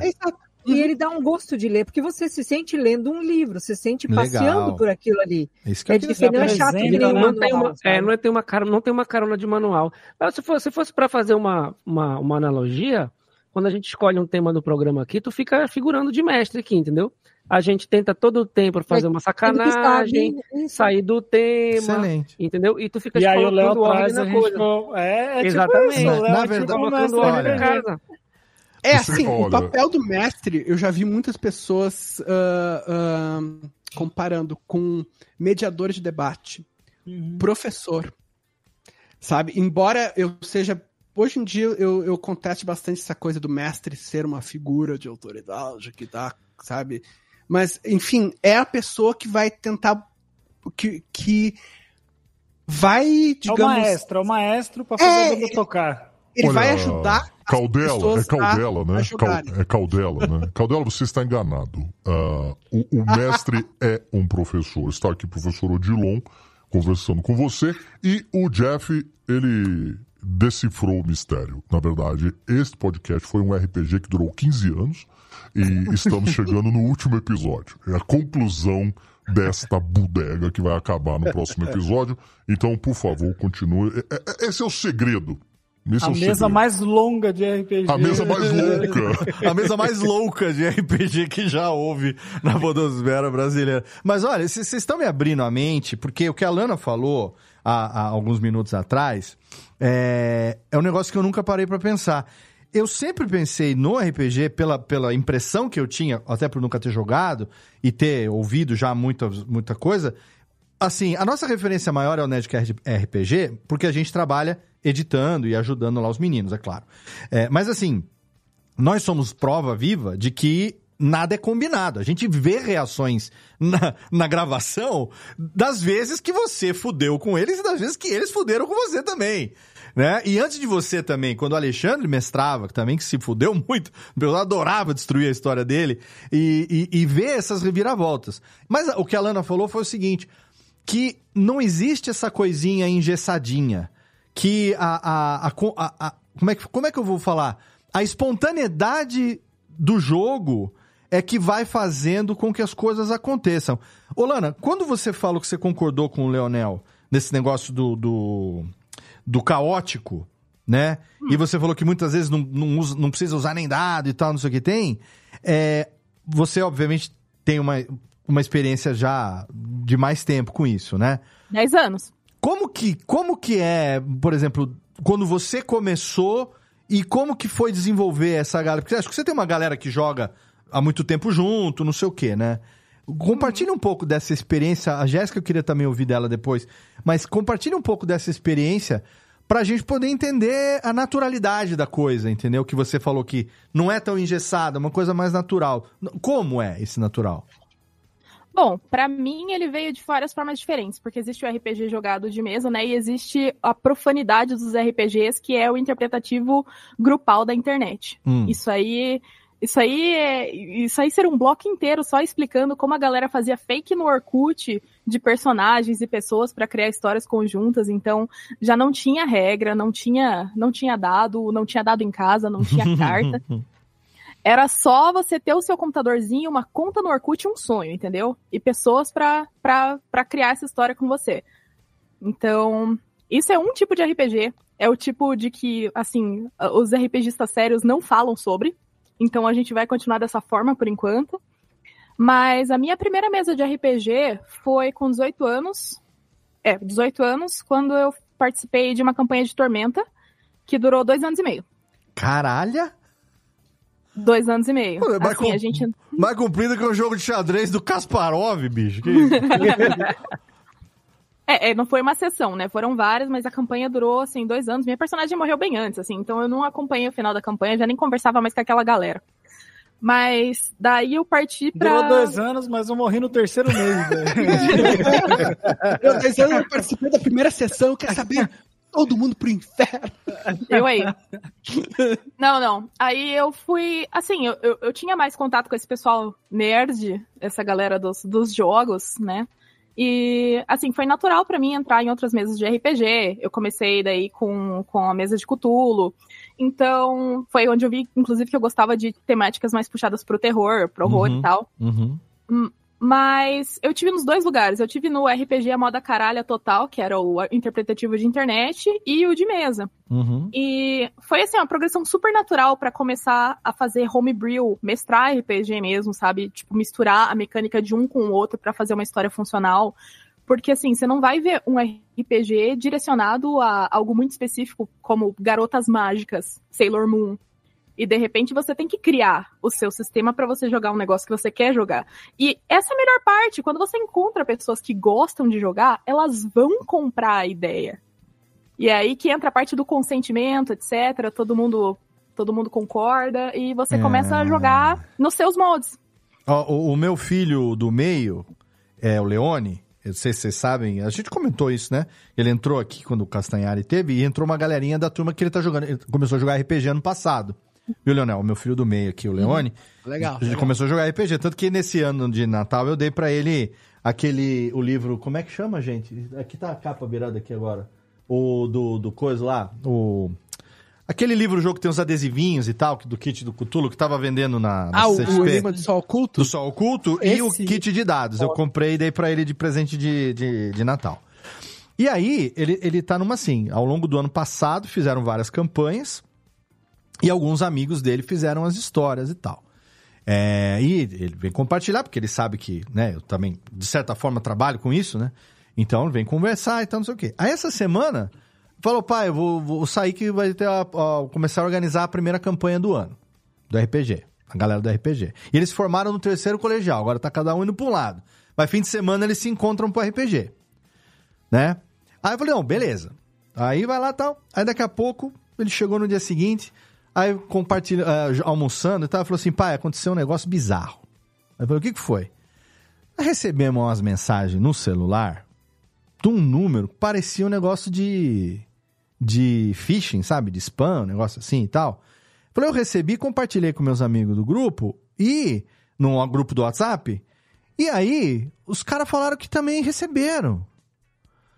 E ele falou, mano, o que que descobriu nosso telefone?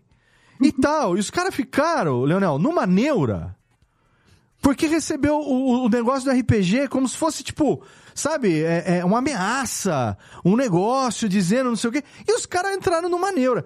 É Aí o quando eles capeta agindo. Aí, aí quando eles compartilharam no grupo, o mestre da campanha desse ano teve que falar, gente, sou eu mandando os negócios pra vocês aí. que bom que ele falou. Já- É pra ir preparando o psicológico de vocês pra campanha, faz parte. Então eles estão eles estão num lance que eles estão misturando, isso que a Lana falou agora, entendeu? Eles estão misturando é é o RPG de mesa que eles jogam, não sei qual é exatamente o sistema, mas eles estão misturando mensagem subliminar na rede social com um, um código mandado pelo WhatsApp, não sei o quê, na tentativa de criar um ambiente. Eu achei A imersão genial. necessária, né? Não, eu achei genial o moleque que tá organizando essa campanha fazer um negócio desse. Entendeu? Porque mostra isso que vocês estão falando agora, que é além da regra. É uma coisa de. Todo mundo ali concordou, obviamente, tem essa coisa do consentimento. A molecada ali, todo mundo é maior de 18, já são tudo adultos. Fodam-se, cada um que se vire. Né? Já é dono do próprio nariz. Mas eu achei legal porque extrapola isso que a Lana falou de mim, negócio da- de ter o pensamento da regrinha, né? De que seria assim, negocinho e tal, e mostra que eles realmente estão é, imers- imersivos, digamos assim, mergulhando no personagem. Ô, Leonel, esse tipo de experiência, esse tipo de relato, é um negócio que você tem visto acontecer? É comum esse tipo de, digamos, de modernização do conceito e extrapolar isso? Às vezes você já viveu isso com, com amigos seus em outras situações, que sai do, do- da campanha, sai da mesa, envolve a galera emocionalmente e tal, preparar para uma campanha. É, é um negócio que acontece mesmo isso? Sim, cara, assim, ahn, é legal que, claro, isso é uma modernização, com certeza, é uma coisa que só é possível nos últimos anos. Mas esse tipo de experiência, tanto que a Lana descreveu com o lance do Orkut, quanto esse lance do, do WhatsApp, isso é uma coisa que existe desde os anos 70, né? A gente, existia o famoso PBM, que era Play by Mail, que eram RPGs também, em geral, sem regra, porque não tinha como rolar dado. O que acontecia? Eu, como mestre, eu divulgava uma caixa postal. E daí as pessoas escreviam cartas narrando as suas ações e mandavam as cartas pra mim. Eu lia as cartas e eu escrevia uma carta e, sei lá, xerocava, mimeografava, o que quer que fosse, e mandava pra todas as pessoas com o que estava acontecendo, o resultado das ações. Que genial isso, bicho. Isso Era que nem o 70. Senai. É igual o Senai por, por correspondência. Não, é, mãe o. Instituto Universal E, o- Brasileiro. é, e, e o B, Brasileiro. Instituto Universal Brasileiro, curso de desenho artístico e publicitário. O que essa fez? As pessoas anunciavam campanha nas revistas, Léo. Uhum. Tava lá no rolapé, os anúncios. Isso, curso de engenheiro eletrônico, vinha junto as plaquinhas pra soldar e tudo. É. É curso de vampiro aí, a curso. E daí a gente teve, teve né, o PBEM, que era o Play by E-mail, que já era um pouco mais rápido, não precisa escrever uma carta. Ah, tinha o, o PBF, Em- em que era um o minuto by seu e-mail já Forum. chega, né? Em um- em um minuto. Nossa, Play by, Fo- Play by Forum, cara. Play by Forum. desbloqueou uma memória aqui que eu nem sabia que eu tinha. Eu, eu joguei gente- muito em fórum. Nossa, Caralho. era comum, era comum. E daí tinha o. Daí, hoje em dia, tem Discord, que eles tinham. Eu vejo muitas pessoas chamando de guildas, esse tipo de o RPG pelo Discord. Sei se Guilda. tem outro. Já ouvi muito falar isso também. Agora sim, ah, então, essas maneiras de fazer essa, digamos, realidade aumentada, as pessoas sempre tiveram um instinto, né? Sempre teve alguns grupos que gostaram. Desde manter diário do personagem. Só tá mudando agora o ah, meio, né? A, a- a- Exatamente. A, maneira de fazer, mas isso sempre existiu como conceito, né? Sim, eu tinha uma, uma campanha, quando Que eu legal, era mais cara. jovem e desocupado, né, cara? Eu tinha uma campanha que eu fazia assim. Bons tempos, né? Bons, Bons tempos. tempos de ser jovem desocupado. Eu fa- Era uma campanha de super-heróis moderna, assim, tipo, né, não, contemporânea. Então, ah, eu fazia como se fosse o Clarim Diário, assim, fazia o, o jornal das, da, do mundo lá de super-heróis com as manchetes. E, as man- e tinha algumas, algumas manchetes que eram só brincadeiras, tipo, ah, tal, super ridicularizado, não sei o quê. E tinha coisas que eram acontecimentos do jogo que não aconteciam no jogo, que aconteciam no background e eram noticiado. E se os, se os jogadores não lessem e não dessem bola, azar deles. é, Eles podiam ser pegos de surpresa. Então, eles- isso era uma coisa que eu, por exemplo, eu conseguia fazer por e-mail. É um pouco parecido com isso que o, o- o mestre desse grupo tá fazendo com o, o negócio de, de phishing, né, de spam pelo, pelo celular. Uhum. A gente sempre busca né, essas, essas formas de, de interagir mais. Eu tô mestrando agora uma stream. Né? O único RPG que eu tô jogando uh, regularmente é em stream, que é Fim dos Tempos. Que é uma stream uh, de Tormenta 20. A gente tá com um pouco mais de três anos de jogo. Uh, e assim, a gente tem o jogo em si, que é as sessões toda semana, blá blá blá. E a gente tem outras interações. Então, por exemplo, o pessoal que assiste manda fanart. Uh, algumas dessas fanarts já se tornaram personagens. Que legal, cara. Coadjuvantes que apareceram. Porque a gente gostou tanto que a gente pegou e trouxe isso. O livro de Fim dos Tempos, que é feito para as outras pessoas poderem jogar as mesmas aventuras, ele é todo ilustrado com fanart. Ele não tem nenhum artista. Claro, a gente pagou todos os artistas, né? Mas ele não tem nenhum artista que a gente chamou de fora, Uhum. de fora da comunidade de Fim dos Tempos. É tudo foda. fanart Que foda Tem- isso. tem uh, músicas de fãs. Então, assim, tem uma barda no grupo, que é interpretada pela Katia Barcelos.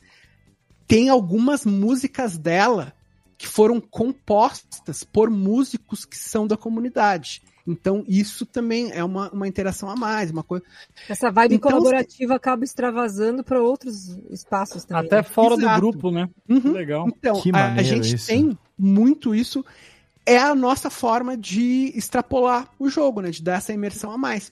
cada grupo vai, que tem interesse nisso, né, vai achar Uhum. esse jeito, né, de... O mínimo é que RPGista é muito chato, que só quer falar de RPG.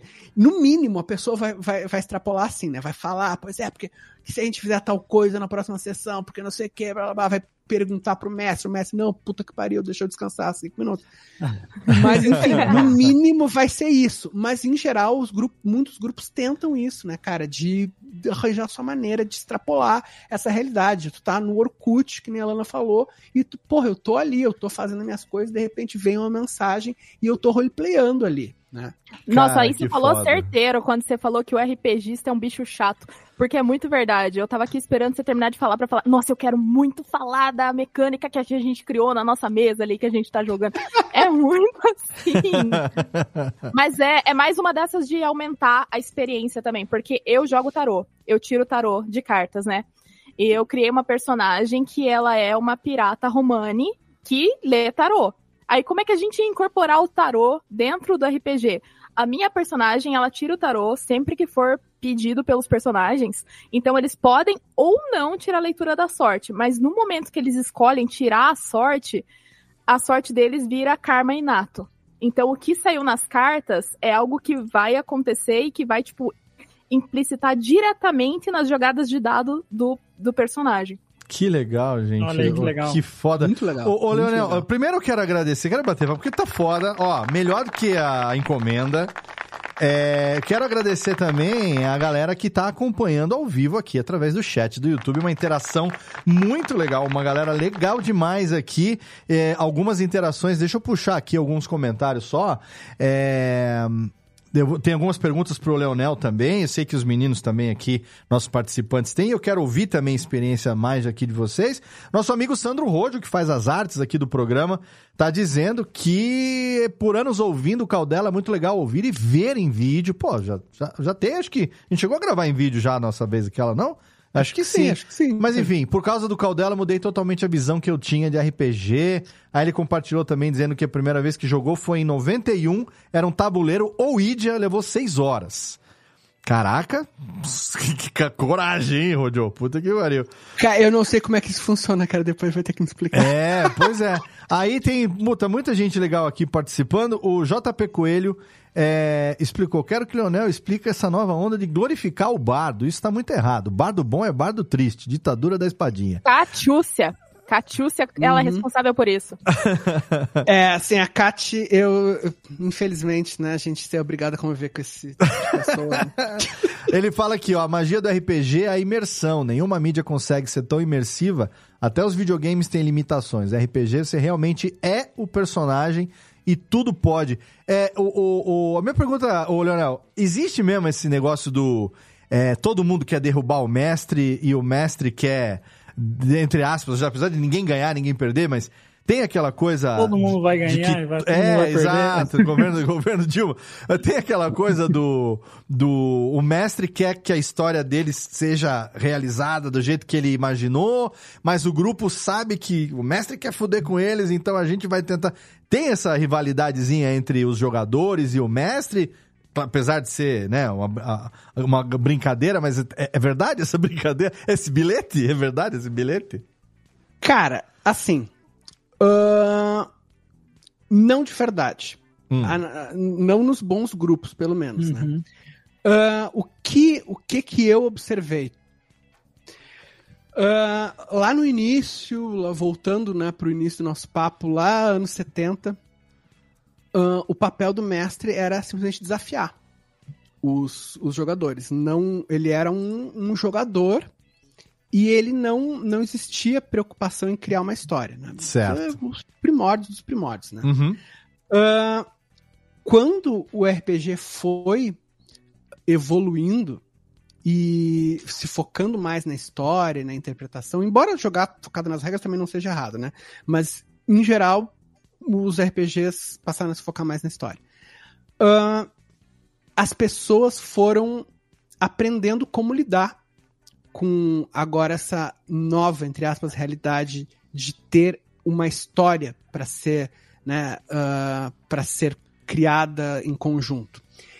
Isso levou muita gente, muita, muita, muita gente muitos mestres a, a terem essa visão de que eles criavam uma história com início, meio e fim, como se fosse, digamos, comparando uma, um brinquedo num parque de diversões. Uhum. E eles seriam bem-sucedidos se eles conseguissem conduzir os jogadores por essa história, que faria todo sentido na cabeça dele. Certo. Só que, claro, a relação entre mestre e jogadores, ela sempre vai ter um pouquinho de antagonismo, porque o mestre interpreta os desafios, né? Interpreta os monstros, os, os vilões, coisa e tal. Então, inevitavelmente, primeiro, que as pessoas também querem ser criativas, né? Então, também queriam queriam exercer sua própria criatividade dentro dessa história. E também se criava esse negócio de, ah, vamos, vamos fazer um negócio completamente diferente, que o mestre não vai não vai nunca ter pensado coisa e tal. Cria-se uma competitividade entre jogadores e mestre. Isso. Só que isso também é uma coisa que ficou pra trás, em geral, ficou pra trás há bastante tempo, né? Não. É um estereótipo que, que, na minha visão, é tão ultrapassado quanto o estereótipo lá do mestre que só tava lá pra, pra matar os jogadores. Hoje em dia, o que que a gente tenta incentivar, né? Enquanto criadores de RPG, enquanto streamers?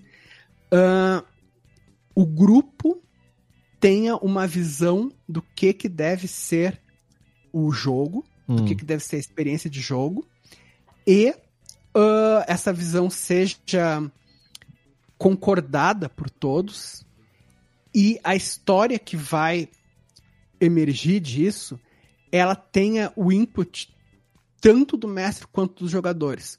O jogador fazer uma coisa inesperada não é uma ofensa ao mestre. e o mestre ter a sua criatividade não é uma ofensa ao jogador. Mas tem limites, né? Tipo, não existe barraca de pastel em Zibrene, né? Então, temos que haver... Cotar, cotar. Em Cotar. Não ó, existe barraca e, ó, de pastel em Cotar. Havemos limites, né, porra? Rupras, Mas, pelo amor então, de Deus, né? Exatamente, cara, mas ao mesmo tempo Eu isso é quero coisa cair que no eu... tacho de pastel, irmão. Não tem, não tem. Uma coisa que eu gosto muito de falar, o mestre não é, não tem obrigação de ser sobre-humano, não tem obrigação de ser perfeito e ele, em geral, ele tá ali para se divertir, como todo mundo. Uhum. Então, por exemplo, se digamos assim, eu tô não, não estou mestrando o Nerdcast RPG que tem edição, que tem isso e aquilo. Estou ali jogando com meus amigos. E alguém fala um negócio, cara, eu tive uma ideia completamente fora da casinha pra fazer tal coisa, não sei o quê. Eu não vou achar isso uma ofensa. Uhum. Eu vou tentar não dizer assim, não, é proibido, isso aí não existe. Mas eu vou ser muito sincero, vou dizer assim, cara, eu preciso de tempo pra pensar nisso. Sim. Quem sabe ah, a gente coloca a tua ideia em prática semana que vem. Porque agora eu não sei o que fazer.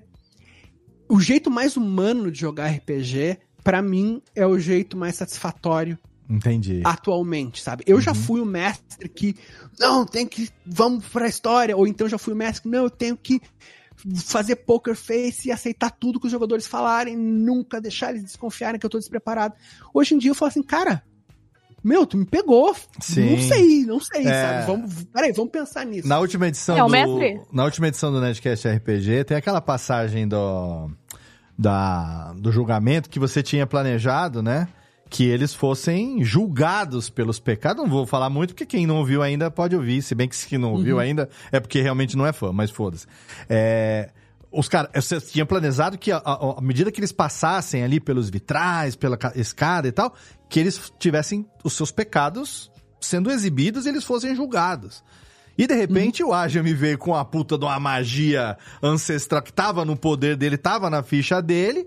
O cara me resgata um santo dos pés descalços que perdoa todos os pecados, de repente eles estão. E você fala, cara, não foi isso que eu preparei. Aqui era pra vocês estarem passando por uma outra situação. É esse tipo de situação que você tá se referindo? É, esse tipo de coisa. Só que isso tu, tu vê que ainda é uma coisa dentro do contexto, né? Uhum. Inclusive, esse negócio que apareceu, o Ruff, é engraçado porque parece uma coisa, nossa, aqui nesse momento apoteótico vai aparecer Ruff Gunner. O que aconteceu foi, o Alexandre veio com essa ideia de lançar uma magia de contato extraplanar, que ele poderia ter um Isso. contato com entidade angelical ou demoníaca. E daí eu pedi pra ele escolher par ou ímpar. E eu rolei um dado. Se ah, ele escolheu ímpar, no caso. Então, se fosse par, ia vir um demônio que ia tentar fuder com eles. Se fosse ímpar, ia vir uma entidade angelical. Só que não só eu rolei ímpar, como eu rolei um. Eu rolei o D20 e rolei um. Então eu pensei, cara, é o mais extremo que tem dentro Uhum. do ímpar.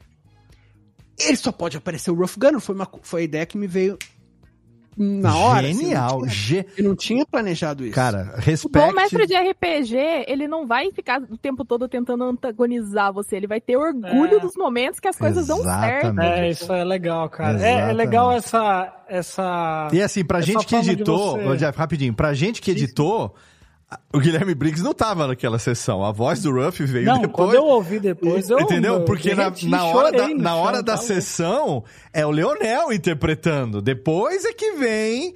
Ah, bom, agora vamos editar, então vamos botar a Claro. voz do Briggs. Entendeu? Mas na hora da. A gente que editou e sabe como que a coisa aconteceu ali no, no calor da sessão. Falou, cara, que genial. Por isso que eu falei de raciocínio rápido. Não Ah, o Léo não é nada disso que o Léo falou. Não. Raciocínio rápido pra cacete. Porque o cara tem noção. Assim, você do- tem que dominar, no seu caso, você domina é, ou entende muito sobre aquele universo. Então você sabe das possibilidades, os, os, os extremos pra um lado e os extremos pro outro, né? E você ter tido essa sacada, cara, é jogada de gênio. Gênio. Gênio. É o me- e- Parece e coisa é- de filme, é, e é, é, é louco, né? E é assim, é, é a, geni- a legendada, é a sagacidade, a rapidez, é, e ao mesmo tempo, a. O que, que eu ia falar? A generosidade, né? Do mestre de estar conduzindo uma história que vai ser legal pra todo mundo, entendeu? Uhum. Não é aquilo que você falou, ah, se fosse antigamente, não, aqui tem que ser do jeito. Não, não. Pera, o que, que vai ser legal pra narrativa, pra história? Né? Essa história vai ficar muito legal, já que eu tirei um. Como é que é o extremo, o extremo do Double Damage? É o quê? Como é, que É, eu chama? rolei, eu rolei o crítico. D20 e rolei um. Um. Então, e ele, e ele- o que ele queria ímpar, daí foi. e aí foi e falou, cara, o que, o, que, o que de melhor aqui pode acontecer nesse caso? Já não é nem o que Não, de pior, né? E isso é importante, o persona- os personagens entenderem que o jogo não se trata deles. Uhum. Se trata do grupo e da história sendo contada. Então, quando tem um- geralmente quando tem um, person- um- um- jogador que ele tá preocupado muito no personagem dele né, extrapolar limites, Ou de farmar, né? ficar Ficar farmando, e tal, só. é quando fica chato e tal. Fala, É, Jeff, que eu é, te eu- interrompi falar. Não, eu acho, eu acho muito legal isso e, e eu acho que realmente vai da experiência do mestre também e também de trocar ideia, assim, sabe? De conhecer a pessoa com quem você está jogando. Por exemplo, o Du, quando ele foi mestrar pra gente, inclusive é uma, uma questão interessante de falar de primeiras sessões, né? A gente que só conheceu o RPG dessa forma mais lúdica, assim, tipo do Nerdcast RPG, ver uma ação muito foda, assim, quando a gente chega na primeira sessão, a gente se encara com o beleza, você pensou no background do seu personagem, mas agora vamos fazer aqui os atributos dele. E aí, tipo, vai A- um a burocracia. inteiro- vai um dia inteiro só pra você. Porque, tipo, por exemplo, na mesa que eu fiz com o Du, a gente eram seis personagens. Então, tínhamos seis personagens que tinham que fazer a ficha de todo mundo. E todo mundo não manjava. Então, o mestre teve que ir ajudando cada um a fazer. Então, isso foi umas quatro horas. Quando a gente foi jogar, assim, o final do dia, a, a, a mesa ali durou, sei lá, mais umas duas horas, mais ou menos. Foi, tipo, curto, mas foi muito legal. Mas ao mesmo tempo fiquei puto, porque eu era um elfo, e aí a gente se encontrou no, no- na taverna, obviamente, né? E a gente foi dormir. E aí, eu- o meu personagem não dormia, ele entrava em meditação. E aí, o, o Lu falou que começou a ouvir um barulho, e aí ele mandou rolar um perception, né? Pra, pra saber quem que acordou pra ouvir. Aí a Andresa, que era uma gnoma, é, ela, ela ouviu, ela tirou um número melhor e ouviu primeiro. Todo mundo ouviu, menos eu. Aí foi todo mundo lá, o pau torando lá fora e eu meditando lá dentro, sabe? Eu fiquei puto, porque eu joguei pouquíssimo. Mas também foi muito legal, porque, por exemplo, eu pensei no meu personagem. Cara, ó, eu sou um elfo, e aí eu não tenho um olho, e aí eu quero ter um, um gavião que eu posso usar a visão dele. Daí ele falou: não, peraí, a gente tá no nível 1, né? Então vamos assim. Não dá pra você já ter um companion que já vai te dar muita força. Eu posso, a gente pode combinar para que a gente evolua e lá na frente você encontre um, um bicho assim que seja legal pra você e você pegue e você use. Agora não dá, porque senão vai ficar muito roubado. Eu falei, não, beleza, entendi. Outras coisas que eu falei de, de adicionar, ele falou, pô, muito legal, vamos usar. Então, a- a- essa criatividade e essa abertura que ele deu tinha hora que ele falava assim, vai, gente, conversa aí entre os personagens. Aí sempre tem o cuzão do personagem que não quer entrar na party, né? Ele tá falando, ah, não, não quero, quero ficar por aqui mesmo.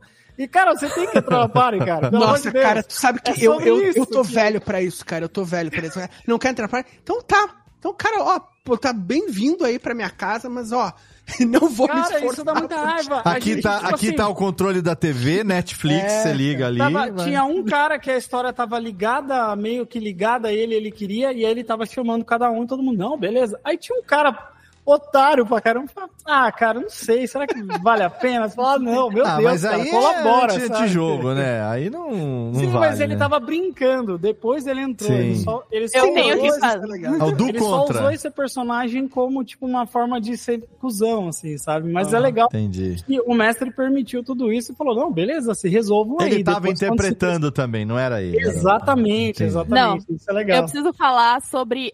Eu preciso falar sobre a experiência canônica na vida de todo RPGista, que é fazer um personagem elfo. Como o Jeff fez ali. Nunca foi o meu primeiro, né, cara? Eu, eu gosto, eu Nunca gosto fiz, de me elfo. recuso, me recuso. É uma experiência canônica, Estácio. Você não vai conseguir fugir. Em algum momento você vai estar lá fazendo a um igual o Jeff e perdendo a luta. Quais um são, também. quais são os clichês do RPG, Leonel? Começar numa taverna, que Nossa, mais? O cara, com a cara. flechada no joelho. Começar na taverna, tem o velhinho da taverna, que é sempre o, sabe, chega, tu tá na taverna e daí vem um velhinho, aventureiros, eu preciso de aventureiros. O velho, o velho da ponte dos Enigma também é um clichê, não? o velho, é, do, bom, vi- por causa do Monty Python, né? Isso. O personagem O- misterioso que faz perguntas sempre existe, cara. É incrível. Isso aí é um clichê. Que... Mas E ele continua clichê. bom. Mas aí tem o clichê dos. É, o clichê é clichê por um motivo, né? Porque funciona, né? Ó, eu vim de E- homenagem aqui, eu tô com a minha camiseta do Oleg aqui, ó. Meu personagem Ó. preferido E aqui, a- Oleg e Korolenko. Além disso, tem os- o clichê dos, dos jogadores, né? Que é, por exemplo, aquele cara é, é combeiro pra caramba, né? Que Ah, nessa mesa a gente tinha um cara que era um anão, daí ele falou assim: não, eu, eu quero o martelo do Obradinho, um bagulho assim, sabe? Tipo, um negócio super lá na frente. Assim, ele falou: calma aí, pelo amor de Deus, não é assim também. irmão." Ó, no Nerdcast, no Nerdcast RPG, a gente tem aqui no Call of Cthulhu o famoso dado do Rex, né? Que é o dado roubado, né? Então, ele tem 18, 19, 20 e tem um 1 só aqui, né? Então, é, isso também é algo que, que faz parte do, do, do RPG ou na hora que tá na mesa não tem como... É o que na tá mesa não dá. Não, o, assim, a gente brinca muito com o Rex, que, né, que ele rouba, não sei o quê. Na verdade, o Rex tem uma sorte. Filha da puta. Porque eu jogo com, eu jogo com ele em stream, que os, os dados são tudo tudo pelo, pelo programa, né? Pelo Roll20. E a gente vê. Ele tem muita, muita, muita sorte.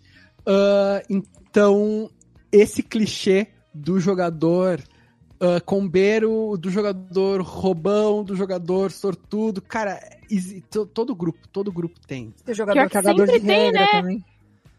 Aquele sabe tudo de cor salteado. Ah, né? é, o isso aí dá um de pouquinho de regra. raiva. Isso aí dá um pouquinho de raiva. O mestre já assim, tem o vamos aí, escudo. irmão. É, não, e o mestre tem o escudo, porque existem decisões que, se em prol do storytell, Uhum. o mestre quiser passar por cima de alguma coisa ali que ele acha que não vai, não vai acrescentar em nada, ele tem essa liberdade. Mas daí sempre tem preso, alguém que né? sabe o livro de regra de cor lá, sabe o, o bestiário de cor. Ah, não, mas esse, esse, é, sei lá, esse monstro vai ter, não tem tanto ponto assim que nem você acha que tá, sabe? Daí ele, e o mestre diz, cara, não, não, fica aí na sua, que tô, tô, tô acordando quer trocar de lugar, quer vir mestrar, então, quem sabe, né? Ó, o Rodio aqui tá dando uma ideia que podia rolar um RPG Radiofobia. Não sei como seria isso. Porra, eu adoraria. Mas a gente poderia fazer Chama essa, qualquer essa, coisa, Léo. essa brincadeira de alguma mano. maneira. Gente, eu só tô aqui a- agradecendo porque, olha, é, eu já sei por onde começar, né? Já tenho aqui uma noção de por onde começar. É claro que é um tema tão fascinante e tão é, aberto a possibilidades, né? Que a gente poderia ter praticamente um podcast, um programa de podcast, né? Um, a- onde a temática fosse só isso a cada episódio, né, Leonel? E ainda assim não se teria fim, né? Porque é um assunto que dá muito. É eterno, né? É. A gente vai. A gente. Cada coisa. É legal que, como eu falei, RPG é um bicho muito chato, né? Então, cada coisa que as pessoas falam. Não, mas tal coisa. Eu tenho, opi- eu, te- eu tenho opinião sobre tudo. Tudo, tudo. Não, mas eu acho que é assim. Isso já aconteceu na minha mesa. Isso já aconteceu, eu acho, eu concordo, não, eu discordo, não sei o que. Meu, então, e justamente o legal é isso falando sem, sem, sem zoar, né? Sem meme. Todo mundo, na verdade, tá certo. Porque o RPG é uma experiência muito personalizada, muito única. Então, assim, o meu jeito de jogar vai ser muito legal para algumas pessoas, vai ser chato para outras. Uhum. E por isso eu falo, né? Não existe jogar RPG mal, a não ser que tu jogue ah, prejudicando a diversão dos outros. Claro. E principalmente, isso tem vem sendo a minha cruzada, não existe mestre de RPG ruim, exceto se, de novo, tu tá tentando impor a tua visão pros outros, tu tá, tu tá, de- tu tá puxando o grupo Minar pra a baixo. campanha, né? Uhum. Você quer minar a É, campanha. o- é o mestre que, que ele tem aquele desejo né, de ser escritor, ele fala assim, não, a minha história é muito boa, vocês têm que seguir por ela, entendeu? E assim, o mestre não precisa ser um, um super conhecedor de regras. O mestre não precisa ser um escritor. O mestre não precisa ser um ator. Não precisa ser um orador. Não precisa ser nada disso. Ele só precisa ser um participante num jogo. E às vezes os, os estilos de jogo fecham, que é quando a gente tem essa experiência boa, essas histórias que duram anos. E às vezes os estilos não fecham, mas não quer dizer se a pessoa não estava sendo disruptiva, se a pessoa não estava sendo, ah, sendo tóxica, não quer dizer que é um mestre ruim, não quer dizer que é um jogador ruim, só quer dizer que são estilos que não fecham, né? Então isso tem sido a minha cruzada, que é você não precisa ser um profissional para jogar, para mestrar RPG. Pega o dado ou não pega o dado, não pegue nada e, e jogue, sabe? Faça, joga, só joga. Cara, que fenomenal. Esse ano de 2024 é o ano que eu farei 50 anos. Radiofobia daqui a pouco completa 15 anos e será o ano que finalmente eu vou jogar meu RPG. Então, em breve, a gente já vai ter a nossa campanha. Vamos bolar alguma coisa aqui e eu já sei por onde começar, porque eu tive a ajuda do meu amigo Leonel Caldela, que vai que já me ensinou a respeito. Técnica, vamos fazer aqui então o nosso encerramentinho aqui, porque se deixar, nós vamos até amanhã nessa bodega, né?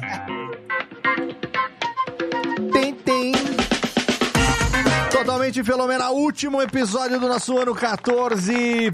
Eu nunca joguei RPG, mas essa realidade está para acabar e você que está ouvindo aí também, agora não tem mais desculpa, porque, né, já já a gente vai fazer mais uma vez aqui o Ticlin. Antes eu quero agradecer todo mundo por ordem que está aparecendo aqui na minha tela, começando pela menina Dark, Lana Vanilanxes. A menina dos Dentro do meu- vampiros. Dos vampiros. É.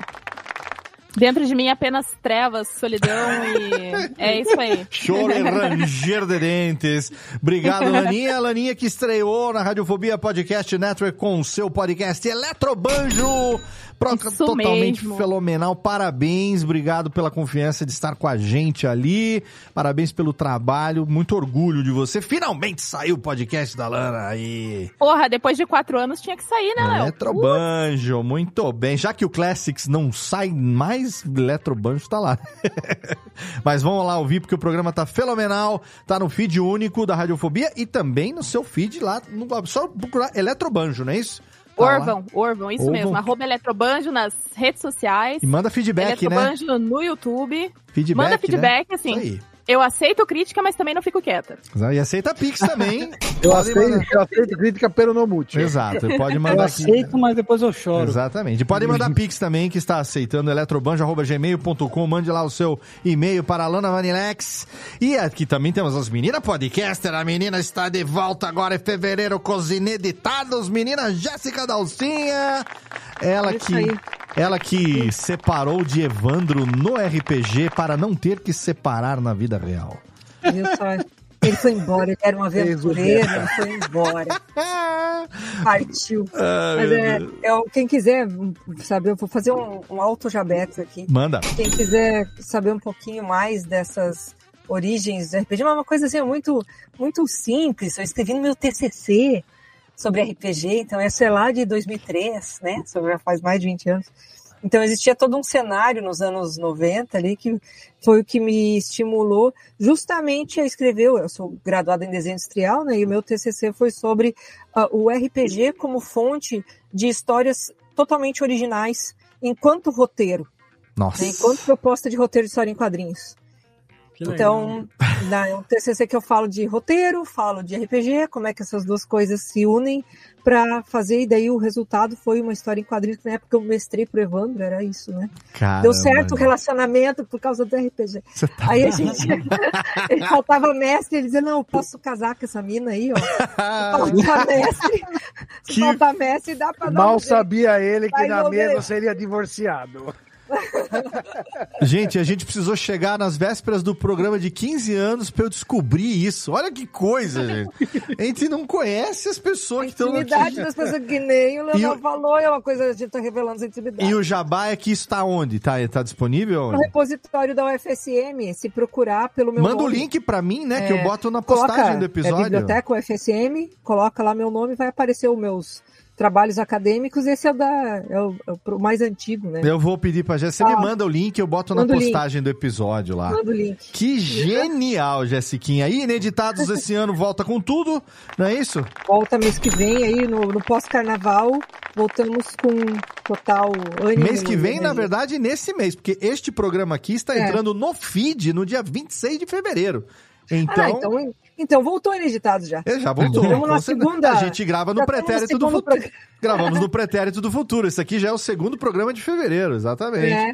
É, Então tá, é isso véspera, véspera. Muito bem. Então ouça lá Ineditados, o podcast da Rádio da Universidade Federal de Santa Maria. Tá lá no feed também, no agregador da sua preferência. Semanalmente, toda é, segunda-feira, uma hora da tarde, é isso? Uma hora da tarde. E uma outra coisa, Hum. bom, vocês sabem que eu tenho o meu livro, né? Os Sussurros da Boca do Monte, até tem, Sim. tem conto do Enéas ali. Eu tá tenho, eu participando tenho. também da, da antologia ali do Jovem Nerd. Ah, um menino aqui de Santa Maria, que é o, o Eduardo, que foi meu bolsista lá no Ineditados, ele jogava RPG, joga RPG, e ele usou os sussurros adequando como cenário para as campanhas dele. Cara, Olha, que, que genial. Então as histórias aconteciam numa espécie de mundo dark aqui em Santa Maria, que né, né, fez eu me lembrar de quando eu estava na faculdade. Que Que, nós jogávamos no Santa Maria by Night, do Vampiro. Night.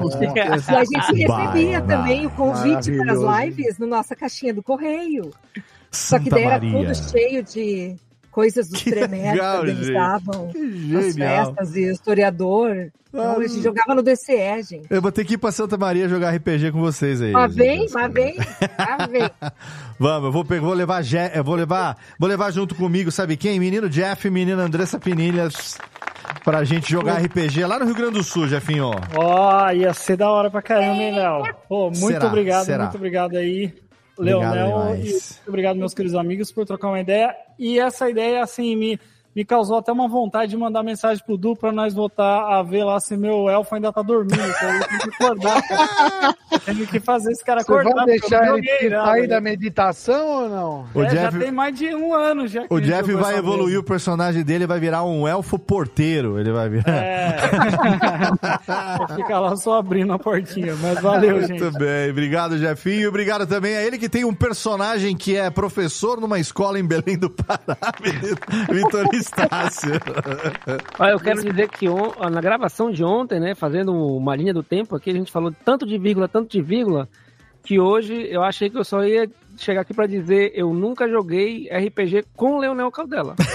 Eu achei que era só na falta de vírgula no anúncio do, do programa de hoje. Né? Mas jogarás, jogarás em breve. Ó, mas olha Diga. só, ó, Ah. Lana, Lana e Leonel, se quiser, tem um, tem um livro, é, uma publicação muito antiga em Belém, que é um livro, o, o- título é Visagens e Assombrações de Belém. Vocês que são pessoas das trevas aí, eu posso conseguir um- um- uma versão pra vocês e para vocês usarem de material para as mesas de. RPG de vocês aí. É bom demais. Eu quero, eu quero, eu quero. Olha aí. Mando, Eu mando. E, e o Estácio manda mesmo, viu? Porque a última vez que eu pedi pinga de jambu, ele mandou dois litros que tem ainda aqui. Ele Tô manda... A devendo minha eu tô Jeff. esperando ainda. A Jeff, tu tá esperando. bebendo ainda, Jeff? Porque Não, o Jeff parou de tá beber. bebendo mais. Só uns pouquinhos. Ó, não esquece tá bom, tá bom. né? Então vamos aí, Jeff vamos aí, parou vamos de aí. beber, você pode mandar mais pra mim e pro Júlio Macode lá em Ah, Salto também, menino Pô, Julião. ó, eu também quero, pô, experimentar essa, essa iguaria paraense. Valeu, entendeu? Julião. Vamos jogar, hein? Vamos, vamos descabaçar junto nós, hein? Eu queria que você Ó. já mandasse o invite do RPG Radiofobia. Vamos. E eu vou dizer o seguinte: eu vou Hum. roubar pra caramba. Ah, não, não pode. Então, o seu personagem vai ser um Aí é la- ladino, ladino, ladino, ladrãozinho. Eu vou roubar pra caramba. Pode se- vai rodar o D20, que eu não sei onde eu vou comprar no Mercado Livre, provavelmente. Vou É. rodar aqui, vai sair três, vou falar três. O Júlio vai sair fazer um personagem que vai 30. ser. Vai ser um anão que joga vôlei de terça-noite. É, vai ser. Olha vai aí. pra academia, deixa o saco vazar na foto. Vai ser lindo demais. Vai ser os bagos do anão aparecendo ali. Vai ser muito bom. Valeu. muito bom, obrigado, Leonel, por essa explicação sua. Abrir um pouco a, a mente de quem não. de quem só ouve, né? Que é o meu caso, né? Eu só ouço o- o- o- os RPGs né, do Nerdcast. Mas eu, eu, eu tenho, eu sempre tive essa curiosidade e eu acho, vou, vou falar algo aqui, eu acho Hum, que existe uma locadora aqui na minha cidade, aqui em Salto, hum. chama Monster Games, vou até falar aqui, que no porão da locadora, no porão da locadora, eles jogam RPG. Eu achei que você fosse falar que no porão do locador tem sacrifício humano com os negócios. Não, não chega Porra. Não, já Podia me ser admira, bem já é um pior, milagre, cara. já é um milagre de ter uma locadora, né? Exato, não, é. mas é só para games, não é mais para. É. Games ainda é uma coisa que existe. Ainda né, assim é uma puta coisa de velho, Julião. É, exatamente, sem dúvida nenhuma. Muito Faz tempo que eu não bom. piso lá, mas eu sou sócio. Valeu, Julião. E obrigado, meu querido amigo Leonel Caldela. Obrigado, Leonel. Demais. Muito obrigado pelo convite, velho. Obrigado, pessoal. Obrigado por me ouvirem tagarelar. Obrigado e, você, e, e cara. desculpa qualquer coisa que aí, agradece. Obrigado pela generosidade de sempre de, de me acompanhar nas loucuras. É, sempre muito solícito, muito querido. E fica aqui então um momento para você divulgar o que você quiser. Já fica aqui o jabá também de Tormenta 20 pro pessoal ir lá adquirir, o que na loja da Jambô Editora. Ó, na Jambô Editora ah, vai ter Tormenta 20, vai ter Gun- Lenda de Gunner RPG, que é o sistema que a gente está usando no Nerdcast RPG hoje em dia. Ele é compatível, completamente compatível com Tormenta 20, são dois sistemas de fantasia medieval. Vai ter Ordem Paranormal RPG, que é também é um sistema de terror baseado nas streams do Selbit. Ahn, e fica aqui o convite. Isso vai, vai 26 de fevereiro, tu falou? no feed, ar, mas né? já tá no YouTube. Já tá no, No feed. YouTube, vai ficar. Ah, então, ó, pro pessoal que tá, que tá ouvindo no feed, então, estamos retomando a campanha Fim dos Tempos, que eu mestro todas as quintas-feiras às 8 da noite em twitch.tv barra Editora. Excelente. É Tormenta 20, o grupo é muito legal, é o Shep, o narrador de of Grande Legends, Shep. Barcelos, que infelizmente é- joga de barda, é o Rex, que infelizmente é meu amigo, é o Guilherme Deisvalde, que é um escritor de Tormenta, e a Karen Soarelli, que é autora de Tormenta, autora do Enigma do Sol Oculto. A gente joga lá, tem, hum, pra quem curtir, tem muitas, muitas, muitas sessões no YouTube, só procurar Fim dos Tempos Tormenta RPG. Tormenta 20. Maravilha. Tá, e todos os links das redes sociais, o Leonel também vão estar lá na postagem do episódio. Obrigado, meu irmão. Obrigado demais por mais Muito essa obrigado, valeu. gravação. Obrigado por topar participar desse último programa do nosso ano 14 aqui no Radiofobia. E muito obrigado a você aí, querido ouvinte, você que nos acompanhou. Olha, foram 14 anos, hein? Próximo episódio é o episódio de 15 anos. A gente vai gravar ao vivo daqui a alguns dias, então fica ligado lá no nosso Instagram. Se você não participa ainda, entra lá de graça no nosso grupo do Telegram. Todos nós estamos lá, muita gente. O Leonel tá lá no grupo do, do Radiofobia, do Telegram. É t.me barra Radiofobia Network. Você vai poder interagir com a gente, mandar jabá, mandar as piadinhas. É, é o Twitter que ainda funciona, é o nosso grupo ali do Telegram. E todos os episódios, inclusive o Eletrobanjo da Lana, você ouve lá em radiofobia.com.br barra podcast. Daqui a pouquinho a gente está de volta com o nosso episódio especialíssimo de 15 anos. Se liga no Instagram que logo logo você vai ficar sabendo do que se trata. Obrigado pelo seu download, obrigado pela sua audiência. Um abraço na boca e até o programa de 15 anos daqui a pouquinho, Lies.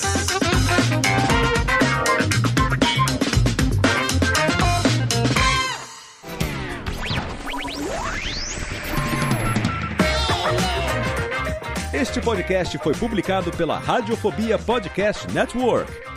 Acesse radiofobia.com.br barra podcast para conhecer e ouvir todos os nossos programas ou assine no seu agregador de podcast preferido.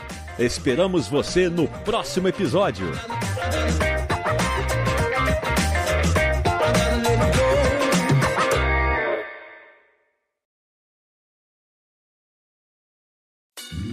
Oi, eu sou o Antônio Viviani e quero convidar você a ouvir o nosso podcast Voz Off. Desde julho de 2017, eu e meu amigo Nicola Lauleta temos o prazer de conversar com as grandes vozes do rádio, da TV e da publicidade do Brasil e trazer suas histórias até você. Se você, como nós, é apaixonado por locução, acesse vozoff.com.br e acompanhe nossos episódios aqui na Radiofobia Podcast Network.